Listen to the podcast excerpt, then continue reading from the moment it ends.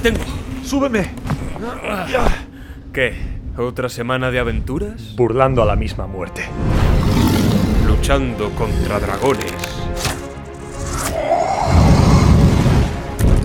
Explorando profundas cimas. Donde no han llegado ni los enanos. A la caza de templos y tesoros malditos. Selvas, pantanos, mares. Lugares nunca soñados. Donde reinan corsarios y piratas. A golpe de cañón y tajo de espada. Más allá de oasis o desiertos. En caravana de camellos. Por rutas ya olvidadas. Hasta ciudades de marfil y esmeralda. O a galope tendido. Atravesando montañas escarpadas. Resiste. ¡Aguanta! Hemos llegado. Aventureros, truanes, Pícaros, exploradores. regocijaos. Tomad asiento. Sed bienvenidos Al refugio. del Sherpa. La comunidad del anillo. Queñé. Las dos torres. La segunda entrega, como decíamos al principio, de esta fantástica trilogía, sobre todo especial, tan tan tan especial para Charlie, porque a mí también me gusta, sí, pero pero para Carlos es muchísimo más, tiene un significado y una emotividad especial. Si no, si, si, si no lo percibisteis, si no eh, llegasteis a daros cuenta, cosa harto difícil en el primer episodio, pues, pues os lo digo yo aquí. ¿De acuerdo? Para, para los que, yo qué sé, pues no, no os quedó claro, no entendisteis la sutileza de su, de su fanatismo loco, pues oye, efectivamente sí, fan, o sea, fan no, fan no, fan es un Carlos loco. Sí, lo voy a decir así, fan es un Carlos loco, creo que es la mejor forma de, de decirlo. Charlie, las dos torres, que es además tu favorita de la trilogía. Como el oro caen las hojas en el viento, e innumerables como las alas de los árboles son los años. Los años han pasado como sorbos rápidos de dulce hidromiel en las altas salas de más allá del oeste, bajo las bóvedas azules de Barda, donde las estrellas tiemblan en la voz de su canción sagrada y real. ¿Quién me llenará ahora de nuevo la copa? Pues ahora la iluminadora, Barda, la reina de las estrellas, desde el monte siempre blanco ha elevado sus manos como nubes, y todos los caminos se han ahogado en sombras, y la oscuridad que ha venido de un país gris se extiende sobre las olas espumosas entre nosotros, y la niebla cubre para siempre las joyas de Calaquiria. Ahora se ha perdido, perdido para aquellos del este. Valimar. Adiós. Quizá encuentres a Valimar. Quizá tú la encuentres. Adiós. Bueno, No. pues eh, Bueno, ojo, ¿eh? Me- Bonito poema. me, pare- me parecía una bonita manera de empezar con un poema de Tolkien eh, llamado Namarie, un poema muy bonito, sobre todo porque además está escrito en Quenya, en el idioma, en un idioma élfico, ¿vale? Lo que pasa es que está traducido. Y sobre todo también es un pequeño guiño para Hiperturista, que nos puso un comentario de, acerca de un poema del Señor de los Anillos. Pues bueno, he hecho aquí un pequeño, un pequeño guiño a, a nuestro bien, bien amado Hiperturista. Que nos Y diga cierto, no sé si estás además, viendo- qué poema es exactamente al que se refiere, ¿no? El del comienzo del Que nos libro. diga, sí, sí. No sé cuál era exactamente. Sí, sí. Y antes de, de responder algunas dudas, porque se nos han planteado un par de dudas en los comentarios, ¿vale? Eh, que deberíamos responder antes de empezar con, con toda la movida. ¿Ves algo diferente en mi setup, Pablo? A ver, tienes a Kirby Le- le- colgado, como de Sí. costumbre.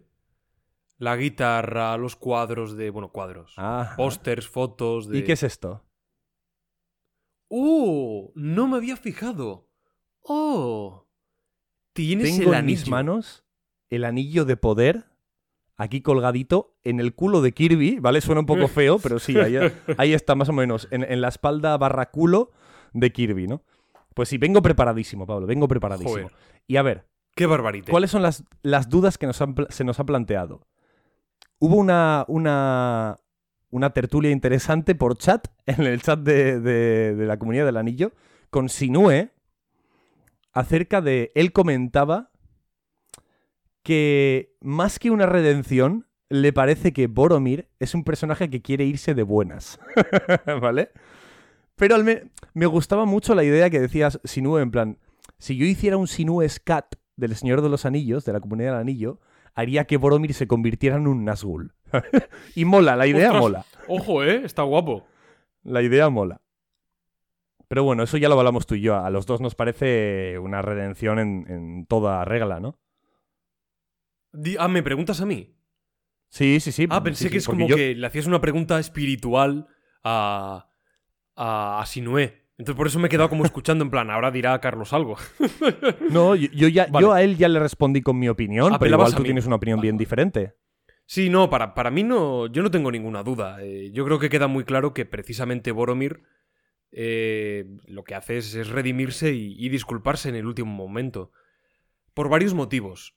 Mm, Primero, porque es el, es el arco lógico del, del personaje y es lo que demuestra con sus palabras.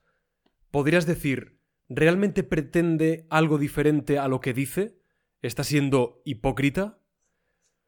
Yo creo que habría mm, algo más que nos demostrase eso. Alguna seña, algún gesto, algún símbolo visual. Y yo creo que en este sentido no hay, no hay nada más, ¿no? Creo que es el momento en que Boromir es más transparente de toda, de toda la película. Sin ningún tipo de artificio, ni intenciones ocultas, ni siquiera de subtexto en el propio texto, en, en la propia conversación que mantiene con, con Aragorn. Creo que él es bastante directo. Y luego por, a mi modo de ver. Y luego, en segundo lugar, que podría ser el primero, porque sucede antes. Y me refiero al, al instante en el que Frodo huye de, de Boromir, se coloca el anillo, se hace invisible y se pira. Y Boromir se queda allí un poco eh, desconcertado, tal. Y casi que se pone a llorar, ¿no? Desesperado de... Frodo, ¿qué he hecho? Frodo, tal... gua-". Te quiero decir, en ese momento está solo. Sabe que Frodo se ha marchado, que ya está, que se ha pirado, que, que no lo va a poder encontrar porque se ha hecho invisible y ya está. Entonces no tiene que fingir. No tiene. no hay nadie ante el que tenga que ocultar su verdadera intención o. Entonces percibo que es completamente. completamente honesto. Además, es el, yo creo que es el, es el propio arco natural de- del personaje. Y luego preguntaba también Hiperturista, que además es algo que tú también te diste cuenta en su momento, que viste las películas en HBO Max Sí, sí, sí. y te parecía que estaban como... mm, No sé cómo decirlo, ¿no? Como desenfocadas, ¿no? Como un Yo poco tampoco sé cómo blurry, ¿no? Sí, no sé. T- Tampoco, tampoco me dio esa impresión con la segunda. Con las dos torres. No, he- no he tenido tanto esa Ajá. sensación. Pero con la primera sí me ha sucedido. ¿Por qué? No lo sé. No sé si es cuestión de. de la propia filmación. Es una- un un problema de HBO. De. No, no, no lo sé, pero sí, Perturista. Yo también me lo, me lo planteé porque me sucedió esto mismo que tú describías, que es difícil de describir porque no sabes si es que la película está en 720 en vez de en 1080. Si Que es claramente no. Si es que, que evidentemente no. Si es que tiene grano, pero grano de qué? Que no creo que eso se rodase en celuloide. Y aunque se ruede en celuloide, tío, las cámaras no son las de 1950. Hay películas que se... Creo que Interstellar está rodada en celuloide. Te quiero decir. No sé si Interstellar también o Origen o... Creo que Nolan es de, de rodar cosas en celuloide también. Es un, poco fan de esto. E- Entonces no, no debería haber nada extraño a nivel visual. Y sin embargo lo hay. Yo creo que es más una cosa de HBO, de, de la, del el formato, no tengo ni idea. Pero desde luego que es raro. Sí, yo tampoco lo comprendo, la verdad. Pero bueno, supongo que tendrá su explicación y seremos de- desconocedores de ella. Pero mira, te voy a poner un audio de un compañero nuestro. Vale, aún así, hay una tercera duda. ¿Sí? Ah, ¿vale? ¿Cuál Antes es? de que pongas el audio. Vale, perfecto. Hay una tercera duda porque hay millones de personas. Millones, Carlos. Vale, ¿Millones? Mi- no, A ver, creo que no me he expresado bien. Hay millones de personas. Vale, millones de personas. Tres ceros. Tres ceros. Los has contado, ¿no? luego un punto. Y inserte aquí el número. 10 millones, Vale. 20, 40. Millones de personas que nos dicen. ¡Buah! ¿Dónde puedo seguir este podcast? Y podéis seguirnos, por supuesto, en Instagram, en Twitter, arroba el refugio del Sherpa. En Twitter es arroba refugio pero bueno, lo podéis encontrar yo creo que igual. Estamos en Twitch, sí, en Twitch. Estamos en TikTok, donde subimos vídeos de algunos gameplays que hemos hecho, gameplays de, de Twitch, jugando a juegos de terror y bueno, más cositas que, que iremos haciendo. Estamos en YouTube, estamos en Evox, estamos en Apple Podcasts, en Spotify, y hay que decir que en Spotify y en Apple el programa no está completo, es decir, hay una primera parte, que es la parte narrativa, donde hay pues un recorrido a lo largo de la peli, un tanto ficcionado, ¿no? Con cortes de frases, de personajes, música, es una bomba de copyright, y por lo tanto solamente podemos ponerlo en iVoox. ¿De acuerdo? Solo. En el resto de plataformas tenéis esta tertulia, íntegra, por supuesto, y viene a suceder un poco con todos los episodios de, del refugio del Sherpa. Lo que pasa que estos, los viajes al centro de, de una peli, de un videojuego, pues están cargaditos de regalos, ¿vale? Entonces no los podemos subir, no los podemos subir 100% enteros. Pero nos podéis seguir en todos esos sitios y escucharnos y vernos y disfrutarnos, por supuesto. Vale, pues ¿estás preparado? Ponme el audio de Yago. Allá va. Eh, a ver, ya me he visto la peli, aparte de hacerse un poco larga porque son cuatro horas de versión extendida, eh, he de decir que la peli se mantiene perfectamente. Eh, las escenas de Gollum están geniales, de hecho sorprende enormemente que en 2002, creo que es la película, tengamos eh, un CGI de esta calidad y unas actuaciones de CGI tan impresionantes. De hecho, el actor hace un trabajo, yo creo que espectacular a nivel actoral, donde otros estarían limitados por la técnica. Parece que él se crece, Andy Serkins, si no me, no me confundo. Y luego tendríamos eh, todo lo que es el conflicto, Rohan, que está perfectamente planteado. Eh, la película todo el rato está construyendo una atmósfera de vamos a perder o vamos a sobrevivir eh, que siempre parece que llegan tarde, que incluso huir o salvar a la población civil les cuesta bajas continuamente. Y el conflicto final yo creo que cierra estupendamente. Creo es una hora entera de las cuatro, o sea, el último cuarto entero es la eh, la batalla final, con lo cual es bastante, no es un evento corto, digámoslo así, y todo lo anterior viene a ver cómo las piezas que han planteado en la comunidad de Anillo van llegando a su lugar y vemos por fin, yo creo que es el momento de la prueba de fuego donde vemos a Aragorn eh, asumir su puesto como, como rey, digámoslo así, cuando empieza a, a ser responsable. De hecho, he de mencionar que ojalá eh, la siguiente parte estuviese a la altura, en- tanto en el planteamiento como en la ejecución del- de los conflictos bélicos, como en esta parte. Bueno, ahí está, ahí está. Ahí están grande los comentarios. grande. Grande. Bueno, le conoceréis los que lleváis aquí mucho tiempo en Evox con nosotros de los de los de los anímense un poco, ¿no? De Naruto, ¿no? que habrá que terminarlo, por cierto. Vale, las dos torres, Pablo. Eh, Two Es mi película favorita. Para los, para los oyentes portugueses. The Two Towers. sí. Pues es mi, es mi película favorita, es mi. de la trilogía, es la que más me gusta. Me parece la más épica, sin ninguna duda. Está llena de epicidad. Es una película que va, digámoslo así, roza un poco más el cine, el cine bélico, el cine épico, ¿no? De el conflicto militar, el conflicto físico, ¿no? El, eh, y, como dice Yago, esa atmósfera de, de vamos a perder, vamos a perder, vamos a perder, y muy bien representado visualmente y, y en diálogos. y eh, incluso actoralmente, ¿no? La, la manera de, de, de, asumir, ¿no? Todo el mundo que prácticamente que no hay esperanza, ¿no? Que, que, estamos aquí para rubricar un gran final, ¿no? Para los hombres, pero vamos a perder, ¿no? No sé, me encanta. Las dos torres me parece la, la mejor de las tres. Sé que Pablo tiene opiniones controversiales, controvertidas, ¿vale? Básicamente que Carlos me lleva cagando el palo varios días. Después de que le haya dicho que las dos torres no es tan buena como yo recordaba. Tenía en mente una película que resulta que era El Retorno del Rey, porque muchas de las escenas que yo le adjudicaba a la segunda parte resulta que eran de la tercera, lo cual ya me chocó un poco. Tampoco pasa nada, ¿no? Es como, oh, pues mira, las, las he confundido un poquito.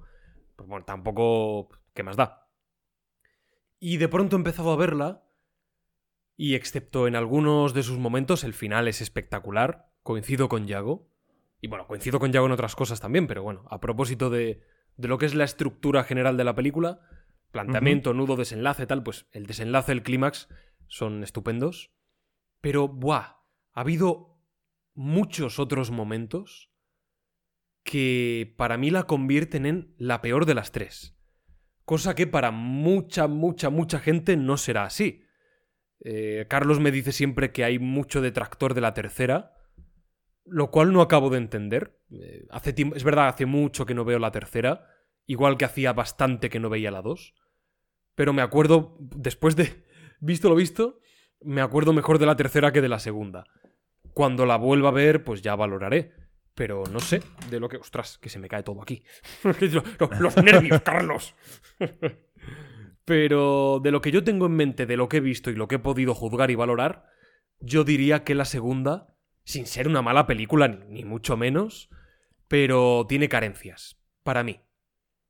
Sobra en algunas cosas, pero sobre todo carece de algunas de ellas, que la convertirían en una película redonda, o mucho más redonda. No, redonda, porque no creo que lo sea. Uy, uy, uy, uy, uy. Pero bueno, pero es una buena película, es una buena película. Sí, sí. Vale. Bueno, Carlos, este, es que pues... estás. Es que prefiero. No, o sea, es, estoy por decir. Sí, dime. Estoy por. ahora mismo decir. Nah, nah, que era broma. Que es, es la mejor de las tres. Venga, no, no, no, no, de hecho. De hecho, pararía el podcast aquí ahora mismo. O sea, lo pararía antes con eso que con que dijeras que es la peor película de la historia. O sea. Así que no. Eh, continuemos adelante, ¿vale? La primera escena, Pablo. Vamos, esto es en orden cronológico, ¿no? Vamos analizando sí. secuencia por Vamos secuencia. Poco a poco. Bien, bien, bien. Porque la, las tres películas empiezan, curiosamente, con un flashback. Las tres películas. la, primera empieza con un flashback de hace 6.000 años, bueno, no, perdón, 3.000 años atrás. La segunda con un flashback de hace pues unos meses o unas semanas, ¿vale? Y la tercera película con un flashback de hace mil años, ¿vale? Y empezamos con un flashback, porque está... Volvemos al momento de, de Gandalf y el Balrog, ¿vale? Y es como que se nos amplía un poquito más los acontecimientos. Ni siquiera se nos, se, se nos enseña todo lo que ha ocurrido ahí. Pero se nos amplía un poquito más. Y vemos como Gandalf, pues, después de caerse al abismo de, de, de Doom, vemos como durante la caída, la batalla, la contienda, el, el, el duelo entre el Balrog y, y, y, el, y el anciano, nuestro más querido anciano, se, prosigue, ¿no? Continúa, se continúa el, combate. Pero bueno, se corta de forma abrupta en un momento que se nos podría indicar quién ganó el combate o si perdieron los dos y ya está. Y Frodo se despierta. Eso, eso es lo que vemos. A mí lo que me encanta de esto, de esta primera escena, es como que Frodo se despierta y hay un choque de realidad. A pesar de que el sueño tampoco es que fuera algo muy bueno, ¿vale? Pero se despierta y es como recordar que ya no, Gandalf no está con él para protegerle, la compañía ya no existe, está solo con Sam en un laberinto de piedras lleno de, de niebla en el que no se ve nada, en el que se están perdiendo cada dos por tres y no saben a dónde narices ir. Y es algo tan... Ya empieza la película siendo un poco asfixiante, ¿no? En plan, Me cago en la leche. Bueno, además de, de- de todo lo que, lo que dices, me gusta cómo Ajá. resulta que es un flashback, que luego no lo es, y que luego sí resulta serlo. Es, de- es decir, empieza la película como un flashback de lo que sucedió en la comunidad del anillo, ampliando una parte, una gran parte de la batalla que no hemos visto, y que por lo tanto ahora presuponemos que desembocó en algo más que desconocemos la victoria de Gandalf sobre el Balrog, tal vez su supervivencia de alguna manera que posteriormente averiguaremos, pero no, Frodo se despierta. Y ese flashback, que en un principio parecía ser tal, pues no lo es. Forma parte, está ligado por, por montaje a una ensoñación. Y luego, ya hablaremos de ello, pero descubrimos que sí, que efectivamente Gandalf ha sobrevivido. Entonces, a través de... Tú ya te, ya te imaginas que que algo más hay. No sabes si es que resucita o no resucita o... Ya porque hemos visto la película y la conocemos, pero en su momento no sabes muy bien qué puede suceder. Eso me gusta, esa, esa forma de engañar al espectador a través del, del propio montaje. Y luego, cómo está rodada. En el año 2002-2003 no hay una técnica de CGI ni unas cámaras como las que hay hoy. Y tío, el maldito Peter Jackson aguanta el plano. Que hoy veo muchas películas en las que hay cortes por todos lados. En un minuto han cortado mil veces. Y es como, vale, no me he enterado de nada. No sé a santo de qué habéis cortado esto. Y, y por qué no habéis dejado un plano un poquito más largo. No te digo, ¿por qué no habéis hecho Berman? Y habéis hecho un plano secuencia de 3.000 millones de años seguidos. Pero tío, hay un mínimo. Y creo que Peter Jackson se ajusta a ese mínimo. Y vemos caer al Balrog, vemos como, sin ningún corte, que, los hay, pero durante algunos momentos no son necesarios, ver cómo el Balrog cae, Gandalf sobre él, se engancha al cuerno, coge la espada. Y tenemos ahí varios segundos, que no son pocos, aunque parezca que más da unos segundos que tres, que cuatro. No, en secuencias de acción, los segundos son minutos de lo largos que se pueden hacer. ¿Vale? Entonces creo que es muy importante saber por dónde cortar y en qué momento o cuándo no hacerlo. Entonces que podamos ver la acción de una manera más íntegra, sin tanta interrupción, se agradece una barbaridad y el CGI es brutal. Los rostros de Gandalf, del Balrog, el fuego con lo difícil que es hacer fuego y agua, que son de las cosas más complicadas y tienen que ser más más arduas y y costosas a nivel de realismo, pues está súper logrado, aun habiendo pasado ya sus 20 añitos. Así que el, el comienzo me parece inmejorable, en todos los aspectos. Joder, no, empezamos bien. y además hay una cosa que me gusta también. dirá, eh, ¡menos mal que no te gustaba! No, luego, luego ya podéis poner en comentarios ¡Pablo, cabrón! ¡No digas barbaridades! Luego ya lo podéis hacer, ya. Yo, yo le daré like y Pablo os expulsará del podcast.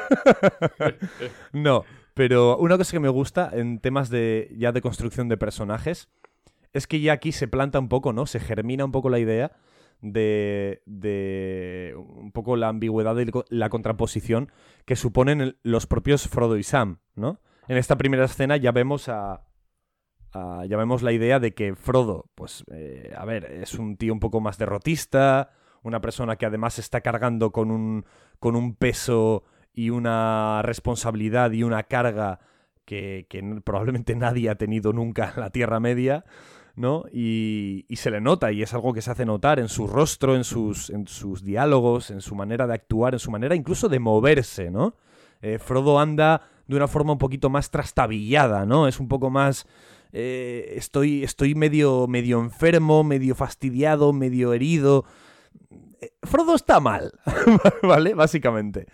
Pero tenemos al otro lado a Sam, que incluso al propio Frodo le, le sorprende lo contrario, ¿no? El optimismo, ¿no? La, la persona que lleva un poco adelante la, la moral de- del grupo, que son solo dos personas, por poco tiempo.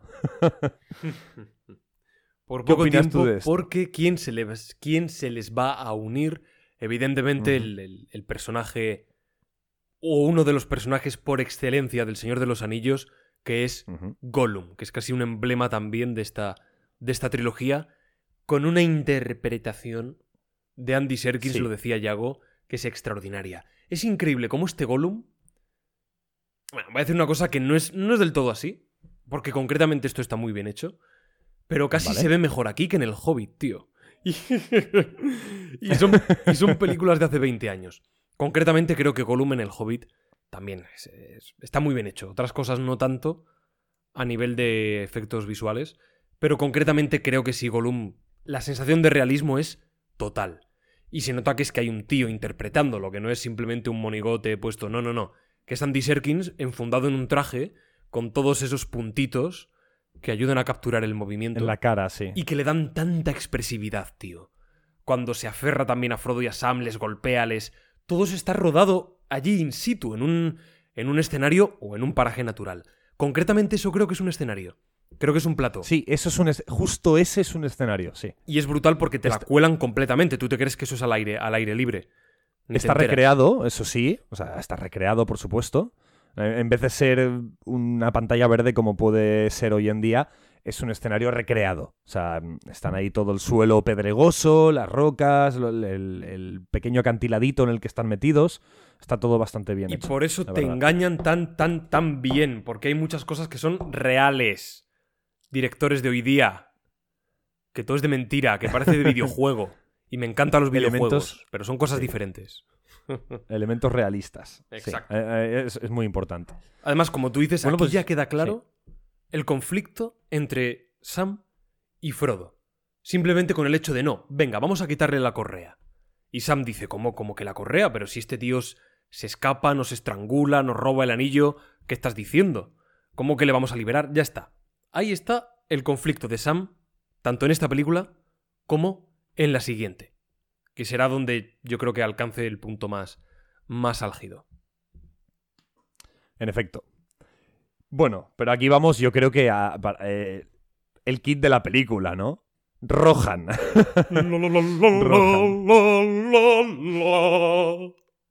la tierra de jinetes, de caballos, de caballe- los caballeros jinetes, porque vemos a Aragorn ahí y a Gimli. ¡Apremian el paso! ¡Llevan a los hobbits a Isengard! ¿no?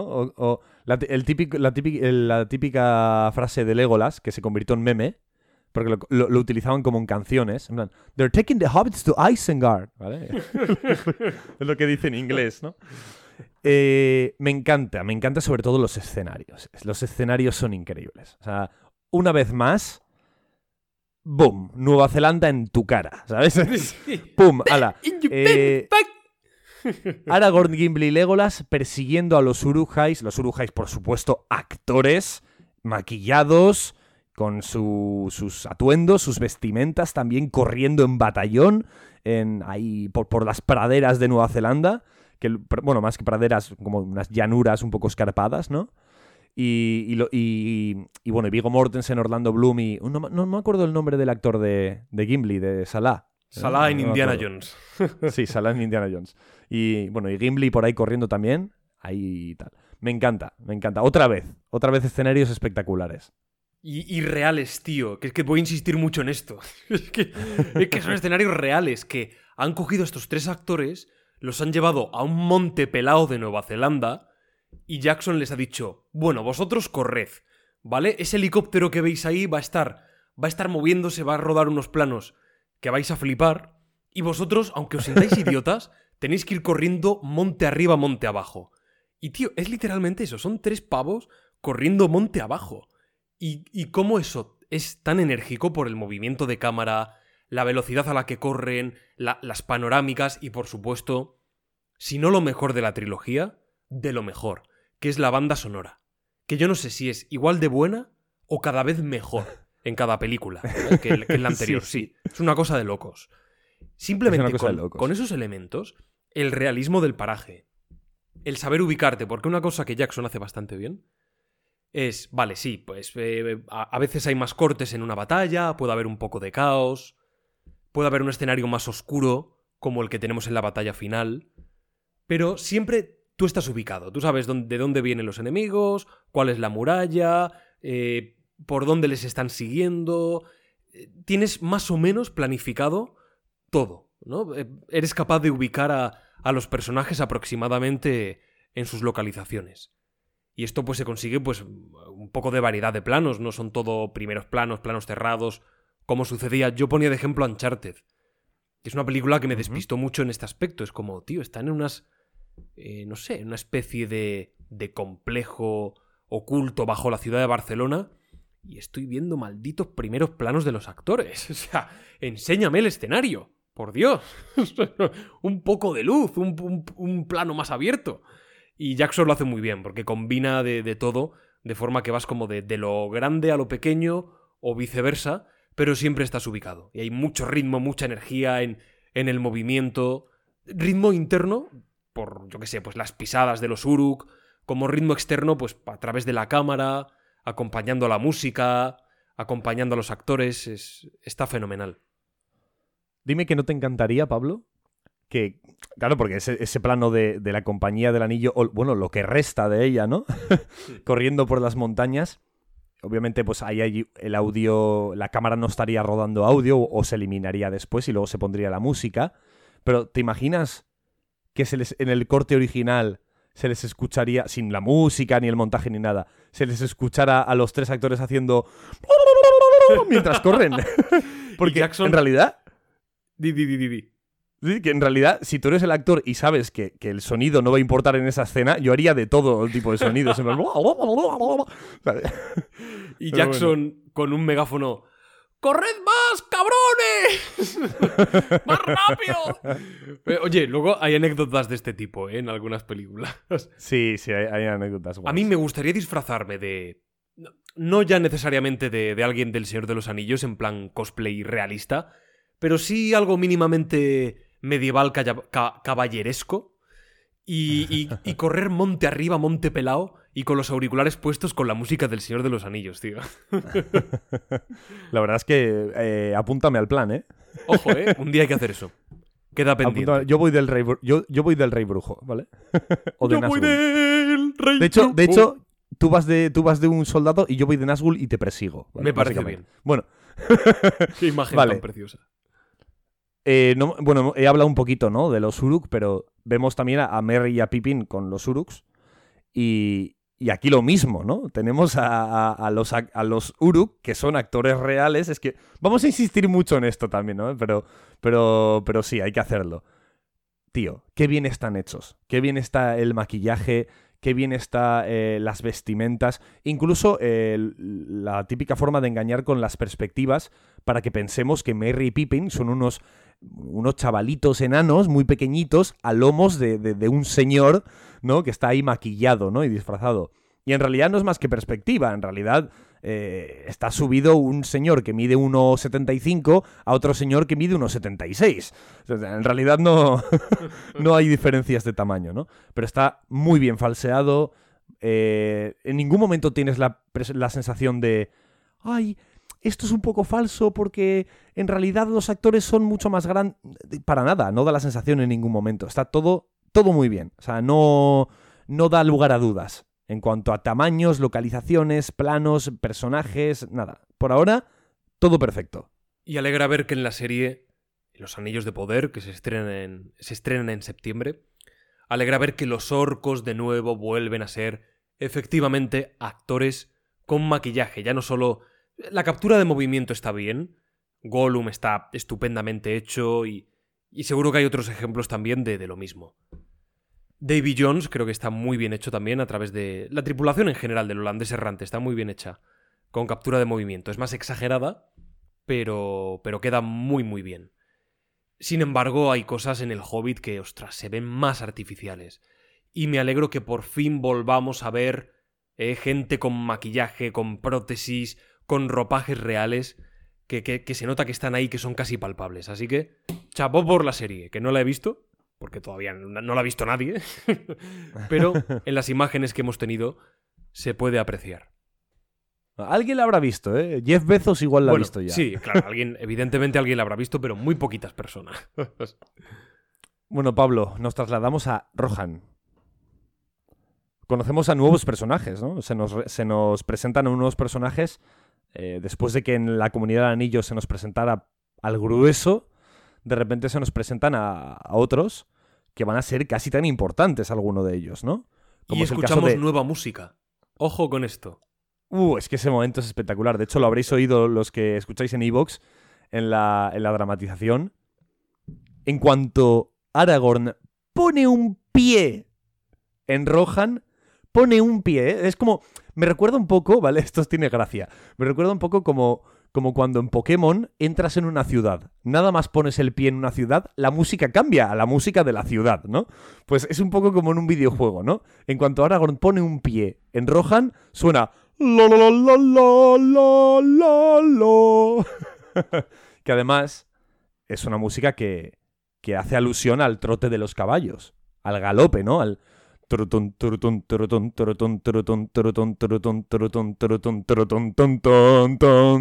y así durante todo lo que queda de podcast. Y yo voy hablando, bueno, chicos, eh, Carlos. No hay nada que hacer, se ha quedado ahí. A ver, siguiente escena, vamos a. Además, yo creo que ya lo he dicho en alguna ocasión, pero yo tengo una manera de comprobar cuán buena es una banda sonora. No tiene por qué Vale, ser. ¿cuál es tu manera? No tiene por qué ser el método definitivo, ni siquiera el método extrapolable a, a todas las obras cinematográficas y sus respectivas bandas sonoras. Pero tú, una vez has visto la peli, o la has visto varias veces, que, que, el- que la hayas, digamos, mamado un poquito más. La película, ¿eh? Pues Sí, sí, sí, sí. un- una vez, una vez la tengas más en mente, tú ahora coges, te vas a internet, Spotify, YouTube, lo que sea, te pones la banda sonora y si eres capaz de identificar muchos momentos simplemente por la sintonía, escenas, planos, personajes, es que la banda sonora es increíble. Ese es, Bueno, aquí. esa es una vara de medir estupenda. Sí. Tam- yo tampoco soy un público objetivo para ese método, porque yo literalmente me enseñas una banda sonora del Señor de los Anillos y te digo en las 7,5 escenas que aparece, ¿sabes? Vale, Así yo no, yo. yo no, pero aún así, Aún así. aún, aún no teniendo tanta precisión a la hora de ubicar una trama, un personaje, porque me- puede pasar, ¿no? La- las he visto bastantes veces, pero no soy tan friki. Y aún así, escucho la banda sonora y, y voy asociando, tío. Voy asociando. Pablo se nos presenta. Bueno, una curiosidad que para lo que os interese. Ahora mismo está súper de moda The Voice, ¿no? O como yo le llamo entre con mis amigos, los chicos, ¿vale? Lo- los panas. los, los panas, ¿no? La, la serie de los chicos, de los panas refacheros, ¿no? El, el- uno de los protagonistas de los, de los chicos, de The Boys, es Carl Urban, el que hace de, de, Willy- de William Carnicero, de Billy Butcher, ¿no? Y es el mismo actor que hace de Eomer, del, de- del, del sobrino del rey de, de Rohan, ¿no? Por si os interesa la curiosidad. Ahí, ahí le teníamos hace 20 años haciendo de un papel en El Señor de los Anillos. Pero se nos presenta sobre todo también a- al rey, al rey Theoden, que es uno de mis personajes favoritos de toda la trilogía. Y creo que uno de los personajes mejor dialogados de toda la trilogía. Junto con Gandalf, ahí andan. Tiene unas frases que son increíbles. Habréis escuchado 200 de ellas en la dramatización, ¿vale? Porque es, es, de, es, de, es merecedor. Merecedor de ello. Y además, personajes eh, muy. que son incluso, podrías decir, anecdóticos, pero bastante interesantes. Grima, por ejemplo. Grima, lengua de serpiente, o en inglés, worm tongue, lengua de gusano. ¿Vale? Que pronuncia una de las mejores frases de la historia del cine. Tardía es la hora en la que decide aparecer el conjurador. Ah, bueno, no, yo me refería a otra. ¿Cuál te referías? ¡La vara! ¡Os dije que le quitaseis la vara! Ah, Lo digo de broma, ¿eh? También. O sea, el momento sí. está chulo, pero no sé, es, eh, descontextualizado, pues puede dar lugar a típicos memes que se hacen y, bueno, eh, me hace gracia. Está muy chulo el personaje. Sí, es un sí, personaje. Eh, bueno, eh, lo que he dicho, ¿no? Casi anecdótico. Es verdad que tiene una importancia palpable dentro de la, de la historia. Pero bueno, que incluso podría haber sido sustituido, ¿no? Pero aún así está muy bien representado, está muy bien caracterizado, súper bien. Eh, creo que lo han maquillado para que parezca más blanco todavía que, que, que- que el pétalo de una margarita, ¿vale? Eh, y además también tiene unos diálogos muy chulos. eh, muy, muy. Habla un poco en, en- en verso, ¿no? Eh, Es un personaje que habla un poco en verso constantemente. Aquí es donde encontramos también además un contexto, por así decirlo, completamente juego tronil. Aunque sería más correcto decir que Juego de Tronos es señoranillil, ¿no? Porque, Sí, en ¿Por parte sí. porque no podría existir si, si, no, si Tolkien no hubiese dicho, ah, pues voy a escribir. Si, si Tolkien no hubiese dicho eso, pues Juego de Tronos no, no existiría. Pero ya entendéis lo que quiero decir, esto de mm, disputas entre reinos, territorios, facciones, bueno, como queráis, razas, O disputas internas. Sí, como queráis este denominarlo, o eso, dentro de la propia casa nobiliaria, pues bueno, las rencillas, traiciones, conspiraciones que puedan existir. Lo cual también es, es de agradecer porque se diferencia de la primera.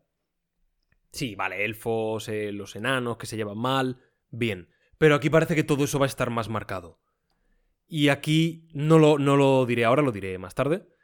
Pero para mí aquí y está una de las cosas que más pena me dan de, de las dos torres. No porque lo que tenga está mal, bueno, alguna cosita sí, sino por, por la ausencia de, de, de otras escenas que yo creo que deberían estar. Me, Más adelante. me encanta cómo estás, cómo estás intentando como ser al mismo tiempo comedido y al mismo tiempo ser, ser, ser real, ¿no?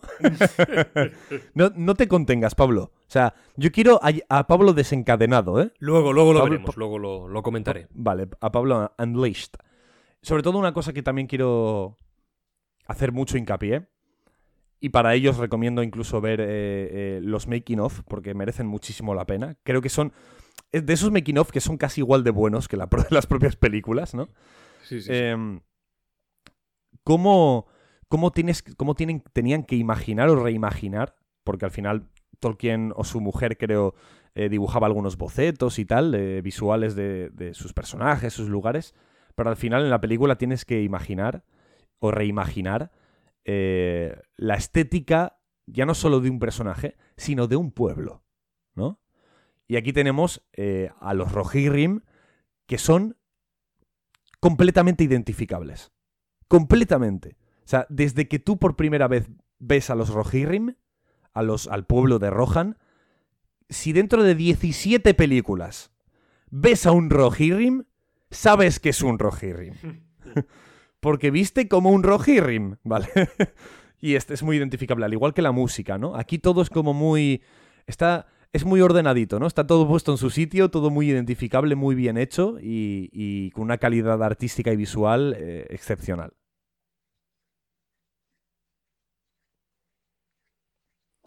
¿Qué más tenemos por aquí, Pablo? Tenemos el momento del pantano, si no me equivoco, ¿no? Siguiendo más o menos ese orden cronológico. Eh, Cuando sí, Frodo, ¿no? Sam y Gollum entran en el pantano, ¿no? Sí, no me, no me no he patinado, ¿no? Creo que sí has patinado. ¿Qué me he saltado? Quizás me he saltado alguna cosa. Eh, sí. aquí, ¿no? Eh, el momento de, en el que los Uruk y los orcos acampan. Ah, uy, ¿vale? perdón, espera. Joder, pero esto es importantísimo. Esto Pues es a mí esta escena me gusta mucho. esto casi lo mejor de la película. Y me lo he saltado. ¿Lo dices Juro. en serio? Me parece de, lo- de las tres mejores cosas de la peli. Me encanta cómo A mí este momento me encanta. eh, te, a través también del montaje, te hacen pensar que, a ver, no puedes intuir, vale, no han muerto, pero está bien porque no tienen de, de esto, esto yo siempre lo pongo muy, eh, muy en valor, el que no necesariamente te muestren algo directamente, que te hagan esperar un poquito, aunque ya intuyas lo que puede pasar y te lo imagines que, nah, es que Merry y Pippin realmente no han muerto porque, vale, pero no lo ves. ¿Qué ocurre? Que eso lo hace más interesante. Eso hace que haya un pequeño cliffhanger que aunque tú seas capaz de discernir, ah, no te lo están mostrando. Ten un poco de paciencia, aunque sean cinco minutitos de, o diez minutos, si antes pasan por un par de tramas, un par de tramas más antes de regresar a esta, el tiempo que sea. Y me gusta cómo, de nuevo, a través de recursos cinematográficos, como en este caso, repito, es el montaje, pues se va haciendo un montaje alternado entre lo que ha ocurrido en el pasado, hace unas horas durante la noche, y lo que ahora Aragorn está rastreando. ¿No? Es- eh, Sabes que en algún momento ambos mm, ambos person bueno, ambos son, son más personajes, son dos hobbits, los otros tres, bueno, los cinco, sabes que en algún momento van a confluir y se van a encontrar, ¿no? Van a, van a coincidir en tiempo y, y en espacio. Y a través de ese montaje se logra dar esa sensación y se... De alguna manera hace que, que tú estés más interesado por saber qué ha sido de estos hobbits, dónde se han metido y, bueno, y cuál es su actual, cuál es su actual paradero. En definitiva, es contar las cosas poquito a poco, de forma paulatina, sin destriparlo todo de forma tan directa. No siempre es necesario. Así que me gusta mucho. Además, eh, antes de que ocurra lo de Merry Pippin, en la misma escena, pero antes de ello, ¿vale? Eh, tenemos el momento en el que en el que los orcos y los Uruk-hai se pelean entre ellos, ¿vale? Y a mí me gustaría hacer una comparación con respecto a construcción de mundo, eh, poner- ponerlo con lo que creo que es más comparable hoy en día y a nivel incluso de, de- de repercusión, que es con Juego de Tronos, ¿vale? Juego de Tronos tiene muchos elementos que enriquecen el universo. Muchos, ¿vale? Pues por ejemplo, voy a poner un ejemplo, el primero que se me ocurra. Los dornienses. Los habitantes de Dorn eh, son personas muy liberales que mantienen relaciones sexuales entre todos ellos juntos y se lo pasan de puta madre, ¿vale? Pues es un elemento que, que enriquece el mundo y enriquece sus personajes, sus razas, su- sus localizaciones, etc. Pero el hecho de que, de que los dornienses sean así no afecta a la trama. Afecta a la manera en la que nosotros vemos los personajes implicados en la trama, ¿no? Incluso a sus propias... Puede ser que sus, sus, sus tramas interiores, sus tramas internas, quizás, ¿vale? Pero aquí me encanta como un elemento de enriquecimiento del mundo, como es que los orcos están bajo el mando directo de Sauron, pero los Uruk están bajo el mando directo de Saruman, ¿vale? Son diferentes razas, ¿no? Saruman quiere a los, a los hobbits vivos. A los orcos se las trae un poco más al pairo. Con tal de llevarle el anillo a Sauron, se las trae un poco más floja, ¿vale? Entonces, ahí se sucede un conflicto con el que luego, dramáticamente, conlleva a la huida y a, y a la forma de escabullirse de Merry y Pippin. Este tipo de, de elementos de enriquecimiento de universo tienen un impacto directo en, la, en la línea narrativa que lleva la película. Y a mí eso es algo que, que, que he hecho a veces en falta en estas obras ya no solo literarias, sino cinematográficas de ficción que se generan su propio universo, que están a veces como muy obcecados en que su universo tenga elementos súper guapos, que parezcan súper chulos, súper coloridos, súper bonitos, eh, incluso chocantes, pero que luego no sean más que un- un- un- una estatua bonita en el, en el- en el fondo del escenario, ¿no? En vez de un elemento activo de la escena. Pero qué barbaridad lo que estamos diciendo de, de semejante película, ¿no? Jesús. Pero, ¿te, ha, gu- te ha gustado lo que acabo de decir? Sí, sí, sí, sí, sí. Creo que además es, es buen ejemplo, ¿no? El Juego de Tronos porque es muy semejante en eh, fantasía, en estilo, el aspecto, ¿no? Medieval, en, en combate, acción, pues tiene muchas semejanzas con El Señor de los Anillos, por supuesto. Vale. Bosque de Fangorn. Pablo. aquí, bueno, aquí tenemos un, un impor- un momento muy importante. ¿No? Gandalf. Ba- así, básicamente. ¡Pum! ¡Pam! ¡Pim! Gandalf, que Gandalf ¿Cómo? vive. tío. Pim, pam, pum, pim. Así, pum, pam, pim. Pim, pim, pam, pum, pam, pum, pam, pim. Ya está. De esto tienes alguna queja, ¿verdad? No, eh, no, ¿No? Simplemente tengo preguntas, pero preguntas que no son quejas, sino que Ajá. tienen que ver un poco con el lore, con la parte narrativa que, de- en relación con los libros. Que evidentemente, pues aquí no te pueden decir, ni mira, es que yo, Gandalf, pues soy tal y. re-". Sí, me he hecho en falta en algún momento como un poquito más de, de contexto de algunas cosas. Luego, insisto, luego es que creo que toda la primera parte de la película, la primera hora o los primeros 50 minutos o así, es lo que más me gusta de la película, incluso más que la batalla final, fíjate lo que te digo. Uf. Es lo que más me gusta de la peli. Y... Y bueno, a veces sí que echo en falta un poquito más de... de que me pongan en situación porque algunas cosas alcanzan O sea, alcanzan. No sé por qué he dicho alcanzan.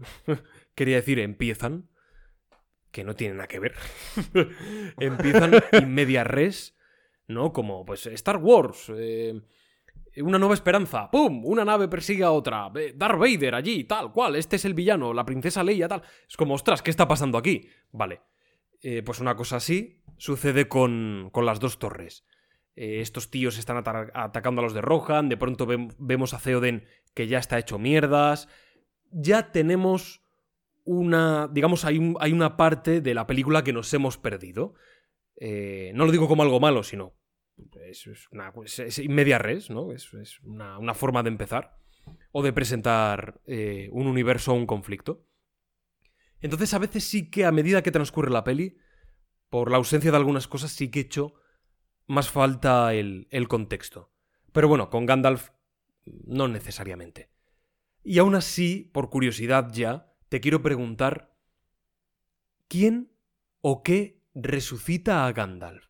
Carlos, porque él dice mm, algo así como se me ha devuelto a la vida como si hubiese algo por encima, ¿no? Un dios, eh, unos designios que desconocemos o que son inalcanzables, ¿no? Para, nuestro pobre intelecto humano. Entonces, ¿qué o quién devuelve la vida a, a este mago?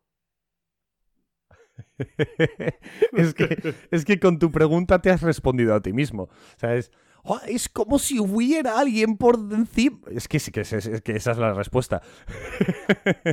En el, A ver, en eh. el libro que... ¿Cómo se describe o cómo hay un poco más de detalle? A Supongo. ver, no recuerdo exactamente cómo se describe, pero recuerdo el- el- lo que ocurre. A, a ver.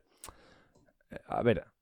En El Señor de los Anillos, creo que ya lo he explicado en la comunidad del Sí. anillo, en el programa, pero si no, hay dioses, existen los dioses, exi- los exis- existen. Hay un dios supremo, por llamarlo de alguna manera, que se llama Ilúvatar. Y luego hay otros dioses grandes, otros dioses mayores y otros dos dioses menores. De hecho, Gandalf es uno de ellos. Es un dios, dios menor de estos, ¿no? Y Gandalf está enviado a la Tierra Media para cumplir un propósito, junto con el resto de los, de los de Saruman, Radagast, que son los magos, ¿no? Eh, claro, en el momento en el que Saruman eh, les ha traicionado, se ha pasado al otro bando, al lado oscuro, como dirían en Star Wars, ¿no? Pues eh, necesitan un paladín de... de de- ¿No? Está bien dicho, ¿no? Sí, pero es que por algún motivo la palabra paladín me hace gracia. un chocolate maravilloso, ¿no? Eh, necesitan un paladín, un adalid de, de- de estos dioses para, que, para llevar a cabo su, su misión. Y como ven que Gandalf es el único de los magos que, que no se había desviado por un lado o por el otro de- del cometido principal, pues lo resucitan para... Y lo resucitan incluso con más poder para cumplir con el, con el cometido. Nada más que esto. Pero me gusta como en la película tampoco le dan más importancia, porque no es ni necesario, no hace falta. Básicamente, Gandalf ha resucitado, o lo puedes incluso interpretar como tú quieras, puedes incluso interpretar como que no llegó a morir del todo, eh, estaba un poco ahí medio, medio comatoso y, y volvió a la vida y despertó, como tú quieras. Básicamente, Más preguntas. ¿Qué te quiero hacer? Sí. Porque aquí Gandalf Vale. explica que estuvo combatiendo al Balrog desde la más alta cima hasta... Bueno, no, no sé la frase, eh, pero lo dice en plan muy bonito. ¿eh? Muy bonito todo. ¿Cómo, ¿Cómo pasan? Porque es como, ¿what? Estaban en una mina y metidos, caen a un lago, por lo que hemos visto en ese ahora flashback. Era un flashback, pasó a ser una ensoñación, y ahora resulta que sí, que era un flashback, que hemos visto lo que, lo que ha sucedido. Y Gandalf es, sí. completa, termina de completar la información. ¿Cómo, cómo pasan de ahí? No, no, insisto, esto no es. no son críticas ni nada negativo, es, es curiosidad. No, no lo sé. ¿Cómo pasan de, de esa profundidad de la mina a estar de pronto en esa torre nevada? ¿Cómo se describe en el libro? ¿O cómo, no Pues sé, qué se especifica? Pues que básicamente la batalla duró días y días. Joder. O sea, estuvieron combatiendo la pera. Sí, sí. O sea, básicamente la explicación es que la batalla, mientras batallaban, se iban moviendo. Se iban moviendo por las cavernas, por tal, y llegaron hasta la más alta cima, desde la más mm, profunda cima. O sea, sí, sí. Subiendo escaleras. eh, sí, sí, literal. O sea, es, la batalla fue tan loca. Date cuenta que estamos presenciando la batalla entre dos semidioses, ¿vale? Eh, porque a Gandalf le vemos como un señor mayor, pero es el aspecto que él tiene que tener. Él, él- él- él no tiene, él es inmortal, él no nació y, y- y no murió, ¿vale? Eh, él está ahí. Gandalf está. ¿Vale? Está, así está por estar, porque no le queda otra. Gandalf está. Y el Balrog también. El Balrog es una criatura, una criatura, un semidios caído, es como una especie de ángel caído, ¿no? Y pues, estamos presenciando una batalla del, del, del, del Cirene, Pablo. Entonces, pues sí. Se, al- se alargó muchos días por muchas localizaciones hasta que terminaron dándose mutua muerte en, la, en lo alto de una montaña. Sí, ¿Y sí. quién diría si esto ya es? Esto es como, ¿quién ganaría, Pluto o Eh, eso ya lo preguntaste en la comunidad del anillo, ¿eh? Ah, ya, ya lo, ya lo pregunté, pues lo vuelvo a preguntar Sí, porque ahora Vale. no es Gandalf el gris, es Gandalf el blanco. Entonces, Ah. ese pequeño, esos pequeños detalles. ¿Quién es más Vale. poderoso? ¿Gandalf el blanco o Saruman? Gandalf el Blanco. Gandalf el blanco es, Sin es ningún- más tocho todavía, ¿no? Sin ninguna duda. Gandalf el O sea, blanco. En Sí. los libros Gandalf el Blanco es una fuerza imparable. O sea, Gandalf está, está rotísimo, como se diría en, el, en, el- en la jerga de videojuegos eh, competitivos. Es tan fuerte como Galadriel, que también es una tipa de AUPA. Sí, me imagino que ahí andará, sí. sí. Ostras, ojo, ¿eh? O incluso más. Y Gandalf el Lo que pasa que- blanco. Me gusta que en las películas está bastante nerfeado, eh, pero me gusta cómo está hecho. Porque me gusta mucho la faceta que tiene Gandalf de un guerrero muy fuerte, un mago poderoso, pero y sobre todo muy sabio, ¿no? Y muy, y muy razonable, muy inteligente. Pero me gusta que su magia nunca es decisiva, ¿no? O sea, su magia es, eh, es un apoyo. Es un apoyo moral, es un apoyo eh, estratégico, es un apoyo tal, pero nunca es decisiva, ¿no? En los libros tampoco llega a ser tal, pero sí que se le presenta como alguien eh, que podría incluso plantar cara, plantar combate al propio Sauron, ¿no? Entonces, eh, bueno, me gusta cómo en la película está nerfeado. Sí, la verdad que está, está bastante logrado. Y porque son escalas de poder muy difíciles de explicar. Eh, muy, muy difíciles. También aparece Barbol por aquí. Aparece Pablo. Barbol, que hay que decir, tú siempre lo recalcas, que se construyó, no, no el árbol entero, pero se construyó una parte y No, no, no, el árbol entero. Ah, se hizo el árbol entero.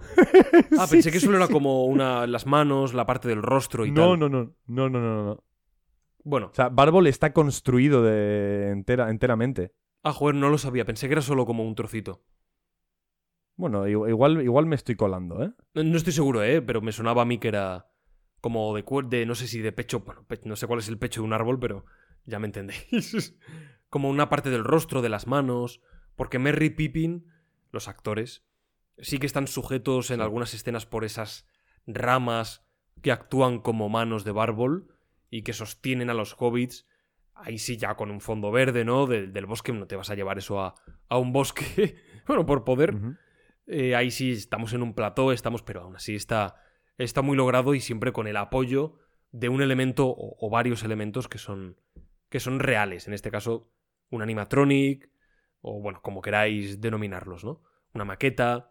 ¿Lo estás mirando, Carlos? Lo de, Sí, lo estoy mirando. lo de Eh, Barbol. em, no estoy viendo imágenes completas, pero si no Hmm. está completo, está al 80%. O sea, te quiero decir, igual le faltan las puntas de los pies, ¿sabes? Sí. Pero sí, más o menos. Está más o menos completamente. Un animatrónico del tamaño real, 1-1, que además en la propia escena en la que vemos a, a los a Barbol agarrando a los hobbits con las manos, ¿vale?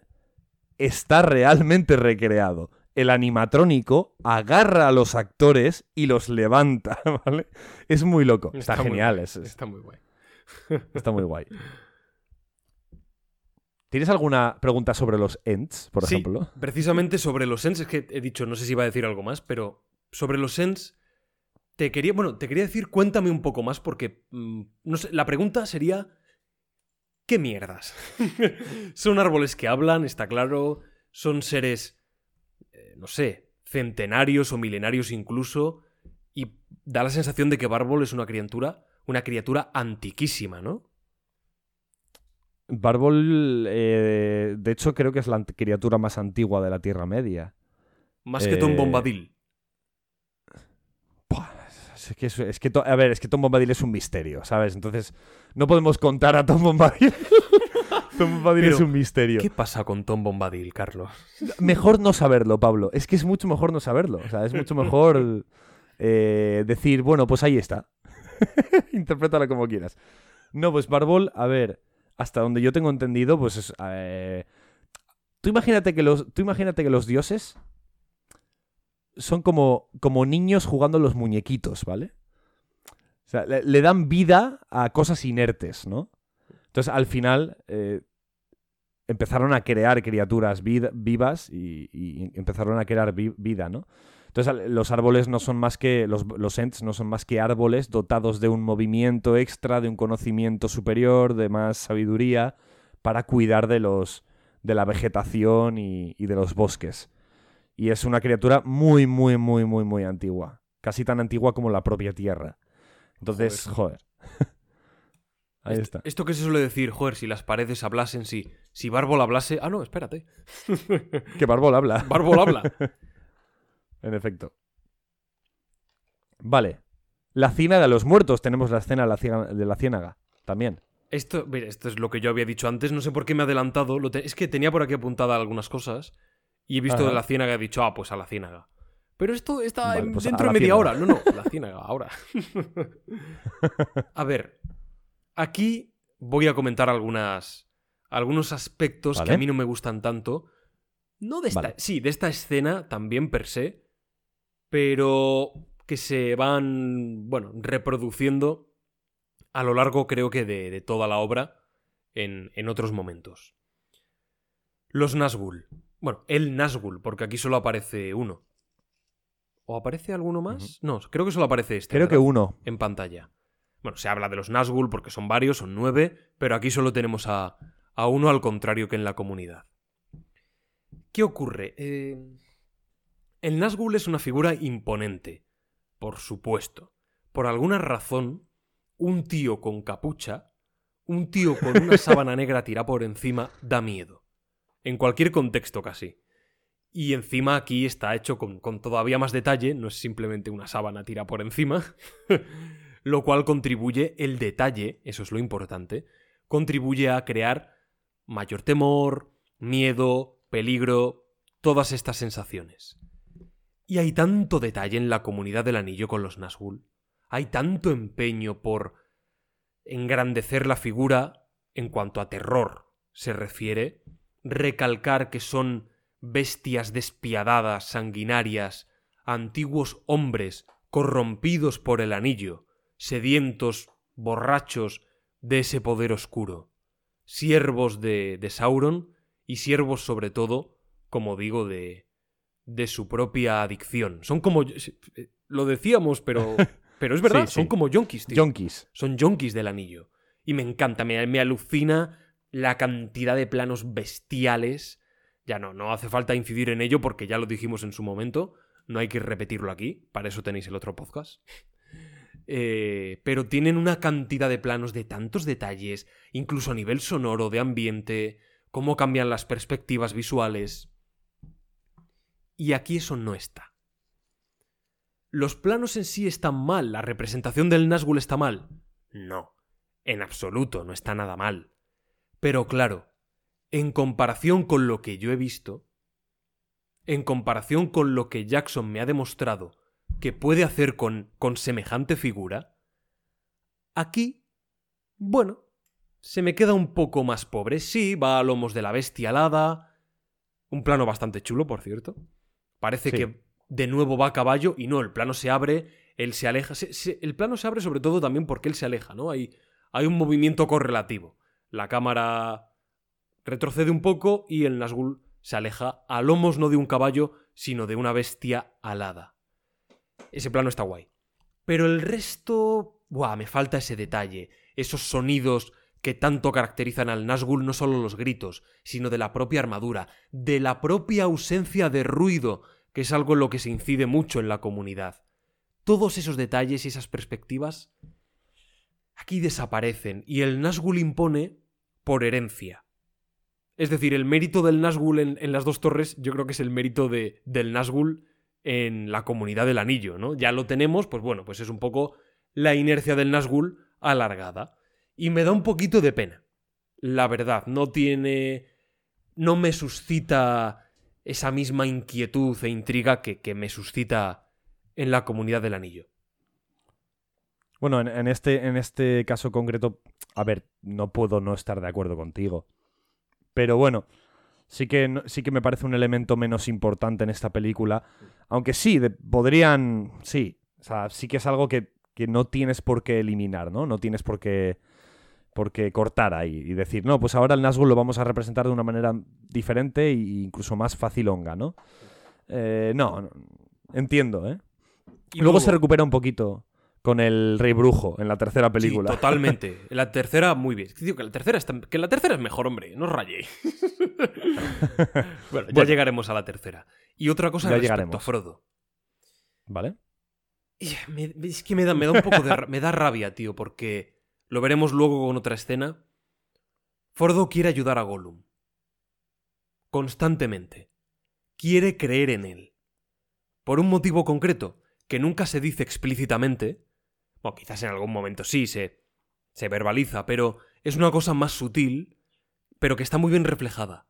Con planos, con la propia actuación de Elijah Wood, que está muy bien. Fíjate que Frodo O, o en castellano, elija madera. elija madera, elija usted la madera de roble, no, de cerezo. Pues la interpretación es bastante buena, aunque el personaje, a medida que transcurre el, met- el metraje, a mí me, se me hace un poco más arduo, ¿vale? El, seguirle, el seguir sus pasos, pero la actuación es- está bastante bien. Luego incidiremos en, en esto, ¿no? En por qué Frodo quiere ayudar a Gollum. Pero me resulta un poco cansina la reiteración. Es decir, Frodo tiene que ser un personaje que sufre mucho porque lleva el anillo y tiene que verse justificada pues esa esa losa que transporta. Por supuesto. Y se refleja muy bien. No hay película en el universo que refleje mejor lo que es transportar Vale. una maldita losa de acuerdo sobre tu maldita cabeza. Frodo. ¿Vale? No O sea, hay tú- mejor o sea, tu queja- en Tu el queja mundo. no es la habitual, ¿no? Que es la de que. eh, oh, es que Frodo es un pesado. Sino tu queja es que Frodo está bien representado, pero quizás demasiado, ¿no? Es que te hace un poco pesado. Está demasiado bien representado. Sí, ¿no? Es Te, te como ja- si... te genera un poco de angustia, ¿no? Totalmente. En parte... No, en parte no. Es lo que pretende la obra. Es lo que pretendía Tolkien, entiendo los libros, y es lo que pretende a su vez Peter Jackson. Pero creo que con menos se puede llegar a exactamente lo mismo. Por ejemplo, Gimli. Gimli, entre otras cosas, es un alivio cómico. ¿Funciona como alivio cómico? Sí. ¿De acuerdo? Vamos a poner que Gimli tiene 10 escenas de alivio cómico. Me lo Vale. invento. Me invento el número. 10. Por... Podría Sí. decir 8. ¿Gimli podría tener, en vez de 10, 20 escenas? Sí, por poder. Podrían haber dialogado otras 10 escenas en las que Gimli, pues bueno, pues hace algún comentario jocoso, tal. Pero Gimli no puede ser un bufón. No puede llegar a ese punto. Porque, primero, El Señor de los Anillos no es una comedia. Y en segundo lugar, Gimli, aparte de ser un alivio cómico, es otras cosas y tiene también otro carácter. ¿No? Más recio, muy firme, guerrero, y, y tiene que dar también esa impresión. Por lo tanto, creo que está muy bien equilibrado en todo momento Gimli. Igual que Legolas es más refachero, ¿vale? y, y también está muy logrado. Cada uno con su, con su manera de ser. Muy leal, ¿no? Los dos, tanto Gimli como Legolas. Por supuesto. Están bien retratados. Creo que es lo que le falta a Frodo. La reiteración, el quitar escenas de otra vez más Frodo se aferra al anillo, intenta meter el dedo y Sam lo detiene. Más adelante otra vez Frodo va a entregarle el anillo al Nazgûl. Es como, por Dios, ya basta, Frodo. Suficiente por hoy. Ya hemos visto, además, un poco es, es la misma escena repetida diferente. No es que la escena per se esté mal, pero sí por reiteración es como, por favor, un poquito distinta, otro pulso, otra manera de, de contarla. Ya lo he visto, y lo he visto además en la comunidad del anillo. Otra cosa, please. Y el segundo peligro que corre Frodo, además del de la reiteración, el segundo peligro es el prototipo de personaje al que pertenece. Esto Carlos ya lo sabe, porque Vale. ya se lo he comentado a él, pero aquí nunca lo he dicho. Hay un prototipo de personaje muy peligroso. Es el personaje ebrio, el personaje borracho, el personaje que carece de cordura o la va perdiendo. Entre comillas, hablando mal y pronto, el personaje fumado. ¿Ok? En cualquiera de sus variantes. Frodo pertenece a este tipo de personajes. ¿Ok? ¿Por qué digo que son peligrosos? Porque si no se emplean bien dentro de una trama, pueden llegar a ralentizarla en exceso.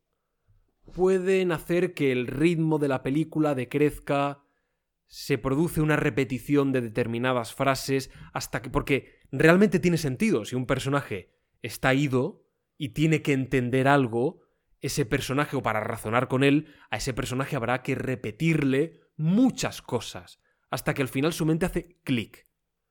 Esto es como seguir a un borracho toda una noche. No sé si sería una película muy divertida. Posiblemente, pero hay que encontrar cierta mesura. Y yo con Frodo es lo que me pasa, es como, tío, por favor, deja de darte cabezazos contra las paredes, por favor, vamos a aligerar esta escena. Por Dios bendito. Creo que cae, un... no, no siempre, en absoluto, pero en muchas ocasiones, por repeticiones como, wow, otra vez, Frodo aquí, va, tío, venga, venga, va, va, pa'lante, va, va. No te caigas en el pantano, tío. ¿Sabes? No te choques contra ese. contra ese olivar que hay allí, por favor. Porque ya, ya lo vemos en la anterior película. Entonces, por herencia. para mí se ralentiza por, por estas cuestiones. Creo que son dos cosas muy peligrosas que las dos torres no hace tan bien como su antecesora, ni como su predecesora, el retorno, el retorno del rey. Y luego en cuestión de conversaciones. Hay cosas que son interesantísimas en el personaje de Frodo. Luego profundizaré más en ello. ¿Vale? Con, en, en contraposición a la figura de Gollum. O en contraposición o en comparación con la figura de Gollum. Pero todas esas conversaciones que podría haber, al final muchas veces se reduce a Frodo, ¡va, va, el anillo, va! Y Frodo pues se vuelve majareta. Y es como, tío, no, va, va. Tiene una conversación bastante interesante con, con el hermano de Boromir, eh, Faramir. Faramir, perdón. Una conversación bastante interesante cuando le captura y tal. Y de pronto Frodo ¡buah! vuelve a tener como esos ataques y. ¡Ay, qué oportunidad desperdiciada de. Pasa también en la tercera, pero no tanto. No tanto. O por lo menos, no sé, no de la misma manera. Sammy y Gollum me gustan mucho. Y a veces creo que Frodo impide que haya una profundidad en un diálogo. O un mayor desarrollo, precisamente por la lacra que lleva encima. Y me da pena, creo que lastra un poco alguna secuencia. Bueno, como yo no estoy tan de acuerdo, pero bueno, lo- entiendo la entiendo la- el argumento. A mí esto a mí esto me encanta, o sea, cuando se, se discute, ¿no? O sea, o, o- hablas con alguien que tiene una opinión diferente, como por ejemplo cuando hablé por, por- por comentarios de Evox con Sinue, ¿no?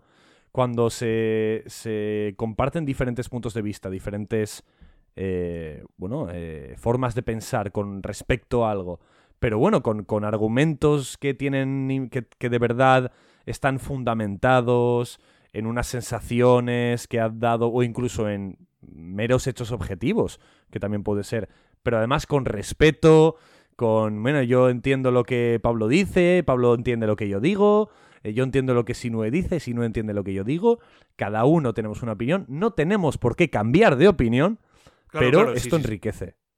Esto enriquece.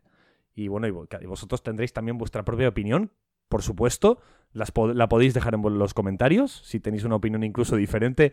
Buah, pues yo creo que en realidad Frodo es el hermano gemelo de Gandalf y no lo sabíamos. Lo, que- vosotros queráis, ¿vale? lo que vosotros queráis. Pablo, aquí llegamos a la puerta negra, ¿no? Tenemos la escena esta de, de, Gollum, Frodo y Sam que llegan a la puerta negra. Y aquí creo que se vuelve a repetir eh, lo mismo que he dicho antes con... ¿Con qué lo he dicho? ¿Con qué era exactamente? Perdona. Ah, con los orcos y los urujais, ¿no? Con la pelea que se tienen entre ellos. Elementos que de nuevo enriquecen el universo.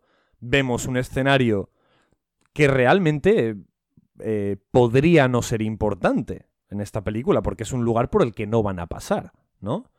Pero vemos como la puerta, cómo se abre, cómo la abren los trolls tirando de unas palancas. Vemos además otra cosa que también va a ser importante, que es eh, un batallón de humanos, de hombres, como los llama Gollum, hombres malos, ¿no? Hombres malos que llegan a, Mordor a servir al, al Señor Oscuro. Y esto está muy bien, porque luego cada una de estas, de estas ideas que se plantan en esta escena van a tener una relevancia directa en la trama. Directa. Por ejemplo, la Puerta Negra luego será un escenario importante en la tercera película. Y además, el propio hecho de cómo está representada la Puerta Negra en el. en el. en esta escena. Está representada de una manera para que tú entiendas que por ahí no se puede pasar. Y está muy bien hecho. Te queda, te queda clarísimo. O sea, no, no es viable ir por ahí. Si no, si sí, sí, es, como. ¿Tú qué opinas, Pablo? ¿A ti qué te pareció la puerta negra? Me gusta, me gusta mucho porque además es una escena cortita, pero eh, por primera vez Frodo no la lía, la lía Sam, lo cual está bien. no, pero me, me gusta, ¿ves? Es un. Yo creo que todas las escenas, no sé si todas, pero la mayoría, si es posible todas, deberían tener algo. Todas las escenas de una película, sea cual sea El Señor de los Anillos o Mambrú se fue a la guerra, creo que todas las escenas tienen que tener un valor. Un valor que las reivindique. Y creo que esta, más allá de mostrar la imposibilidad de pasar por ahí, y más adelante el escenario que será importante en, en el retorno del rey, creo que tiene un pulso de, uy, me pillan, pero no me pillan, utilizo la capa élfica, que además es un juego visual muy chulo, para parecer que soy una roca. Ya está, tiene, una, tiene un elemento también que hace que te recuerdes la escena. Es muy sencillito, es muy breve, es corto, pero, pero está guay. ¿Sabes? Es, es ese valor añadido que, que, tiene una escena y que yo creo que todas deberían de tener, como ejemplo en, en, cualquier, en cualquier película, sea más complejo, menos complejo, con más o menos detalle, pero ese, ese pequeño pulso de no solo mostramos esto, sino que hay como una pequeña narrativa, un planteamiento, eh, Sam se cae, lo van a ver, eh, el nudo, Frodo en este caso es el que corre a salvarle, las tornas invierten, ta ta ta, el clímax están a punto de verles, pero se echan la capa y resulta que aquello parece una roca, ¿no? La, la capa élfica, etc. Me gusta. Hay una mini narrativa. Además, eh, bueno, es algo parecido a lo que yo he dicho hace nada. Pero me gusta que ningún elemento cae en saco roto. Ningún elemento. Galadriel les obsequió con unas, unas, capas de, de, yo qué sé. Las capas tienen un, uso, tienen una utilidad, que además va a ser importante, aunque sea en su escena de 5 minutos, pero la va a tener. Entonces, que los elementos no caigan en saco roto, como he dicho al principio, esto el Señor de los Anillos lo lleva a rajatabla. A rajatabla. No hay ningún personaje, ningún elemento físico, de, o sea, o, orgánico o inorgánico que aparezca en la película y que luego no, no tenga su utilidad o su momento de protagonismo. Totalmente. La espada que se ilumina, la estrella, la luz, ¿no? De la estrella, el, Endil creo que es. La luz de Earendil. Earendil, perdón, el Endil digo yo. De Arendil más bueno, el Endil es, otro, es otro personaje, pero no tienen nada que ver. Todo se aprovecha mucho, eso está muy bien. Le, da, le da, mucho realismo al, universo. Vale. Escena importante. Y creo que donde podemos hablar de muchas cosas. Cuando Gandalf cura a Theoden, ¿vale? Saca a Saruman de, de Theoden. Nada más empezar, visualmente, ¿no? Nuestros héroes llegan a Edoras, la capital de Rohan. Lo primero que vemos tanto nosotros como, los, como Aragorn y compañía, es como un estandarte del pueblo de Rohan cae de la muralla y se, se, estrella estrepitosamente contra el suelo. Es una manera visual, bueno, sencilla, fácil, ¿no? De decirte, este pueblo está en decadencia, ¿no? Esto está de capa caída, nunca mejor dicho, de estandarte caído, ¿no? Está de, de tela caída. Y además, se nos eh, presenta la ciudad completa eh, así en una panorámica con un helicóptero, ¿no? Porque esa ciudad, ver por favor el making of, porque está construida de 0 a 100, no es CGI. Esa ciudad está construida. Se tardaron más de tres meses en construirla. Obviamente por dentro la mayoría de las casas están vacías, obvia, obviamente, porque no vamos a entrar en ellas. Pero muy interesante que esté construida. Y cuando el plano se para, después de esa panorámica, en el castillo, que es donde se encuentra Theoden, que está envenenado, la mente envenenada por Saruman, la música, que hasta ahora era muy épica, con los motivos de trote de la música de Rohan, la música nada más posarse en el castillo se torna oscura. Se torna con un, con un acorde menor y es, es, es lo que yo le suelo decir a Pablo. La música en El Señor de los Anillos no solo es un, un elemento contextualizador, que, que, en ese caso lo hace increíble, sino que es un personaje más. Es como un narrador. La película nos está contando lo que ocurre. Y esto no solo pasa en este momento, sino en esta misma escena se produce un duelo mental entre Saruman y Gandalf. En el que, eh, pues, te, te sacaré, Saruman, como se saca el veneno de una mordedura. ¿no? Y empiezan ahí como a, a hacer un debate de, de, teológico, ¿no? y, y, en ese, durante ese combate mmm, se está escuchando la música, unos motivos musicales de, la, de las películas de El Señor de los Anillos, que están constantemente variando entre tonalidades mayores. Es que si no, no sé si lo entenderéis, los que igual no, no sabéis de música, ¿no? Pero los, las tonalidades mayores son aquellas que suenan alegres. Y las tonalidades menores son aquellas que suenan tristes, ¿vale? Entonces, la, la música está tornando constantemente. El primer compás, tonalidades mayores, el segundo compás, tonalidades menores, el tercero mayores, el cuarto menores, el quinto mayores, el sexto menores, hasta que el último es una tonalidad mayor, cuando Gandalf elimina y saca a la fuerza a Saruman de la mente de Theoden.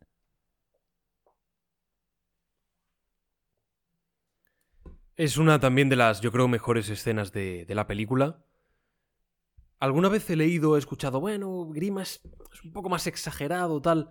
Está también dialogado y está también caracterizado que no me importa, es como literalmente la representación de una sanguijuela, de una serpiente, de un insecto infecto que habita en tu casa, mora en ella.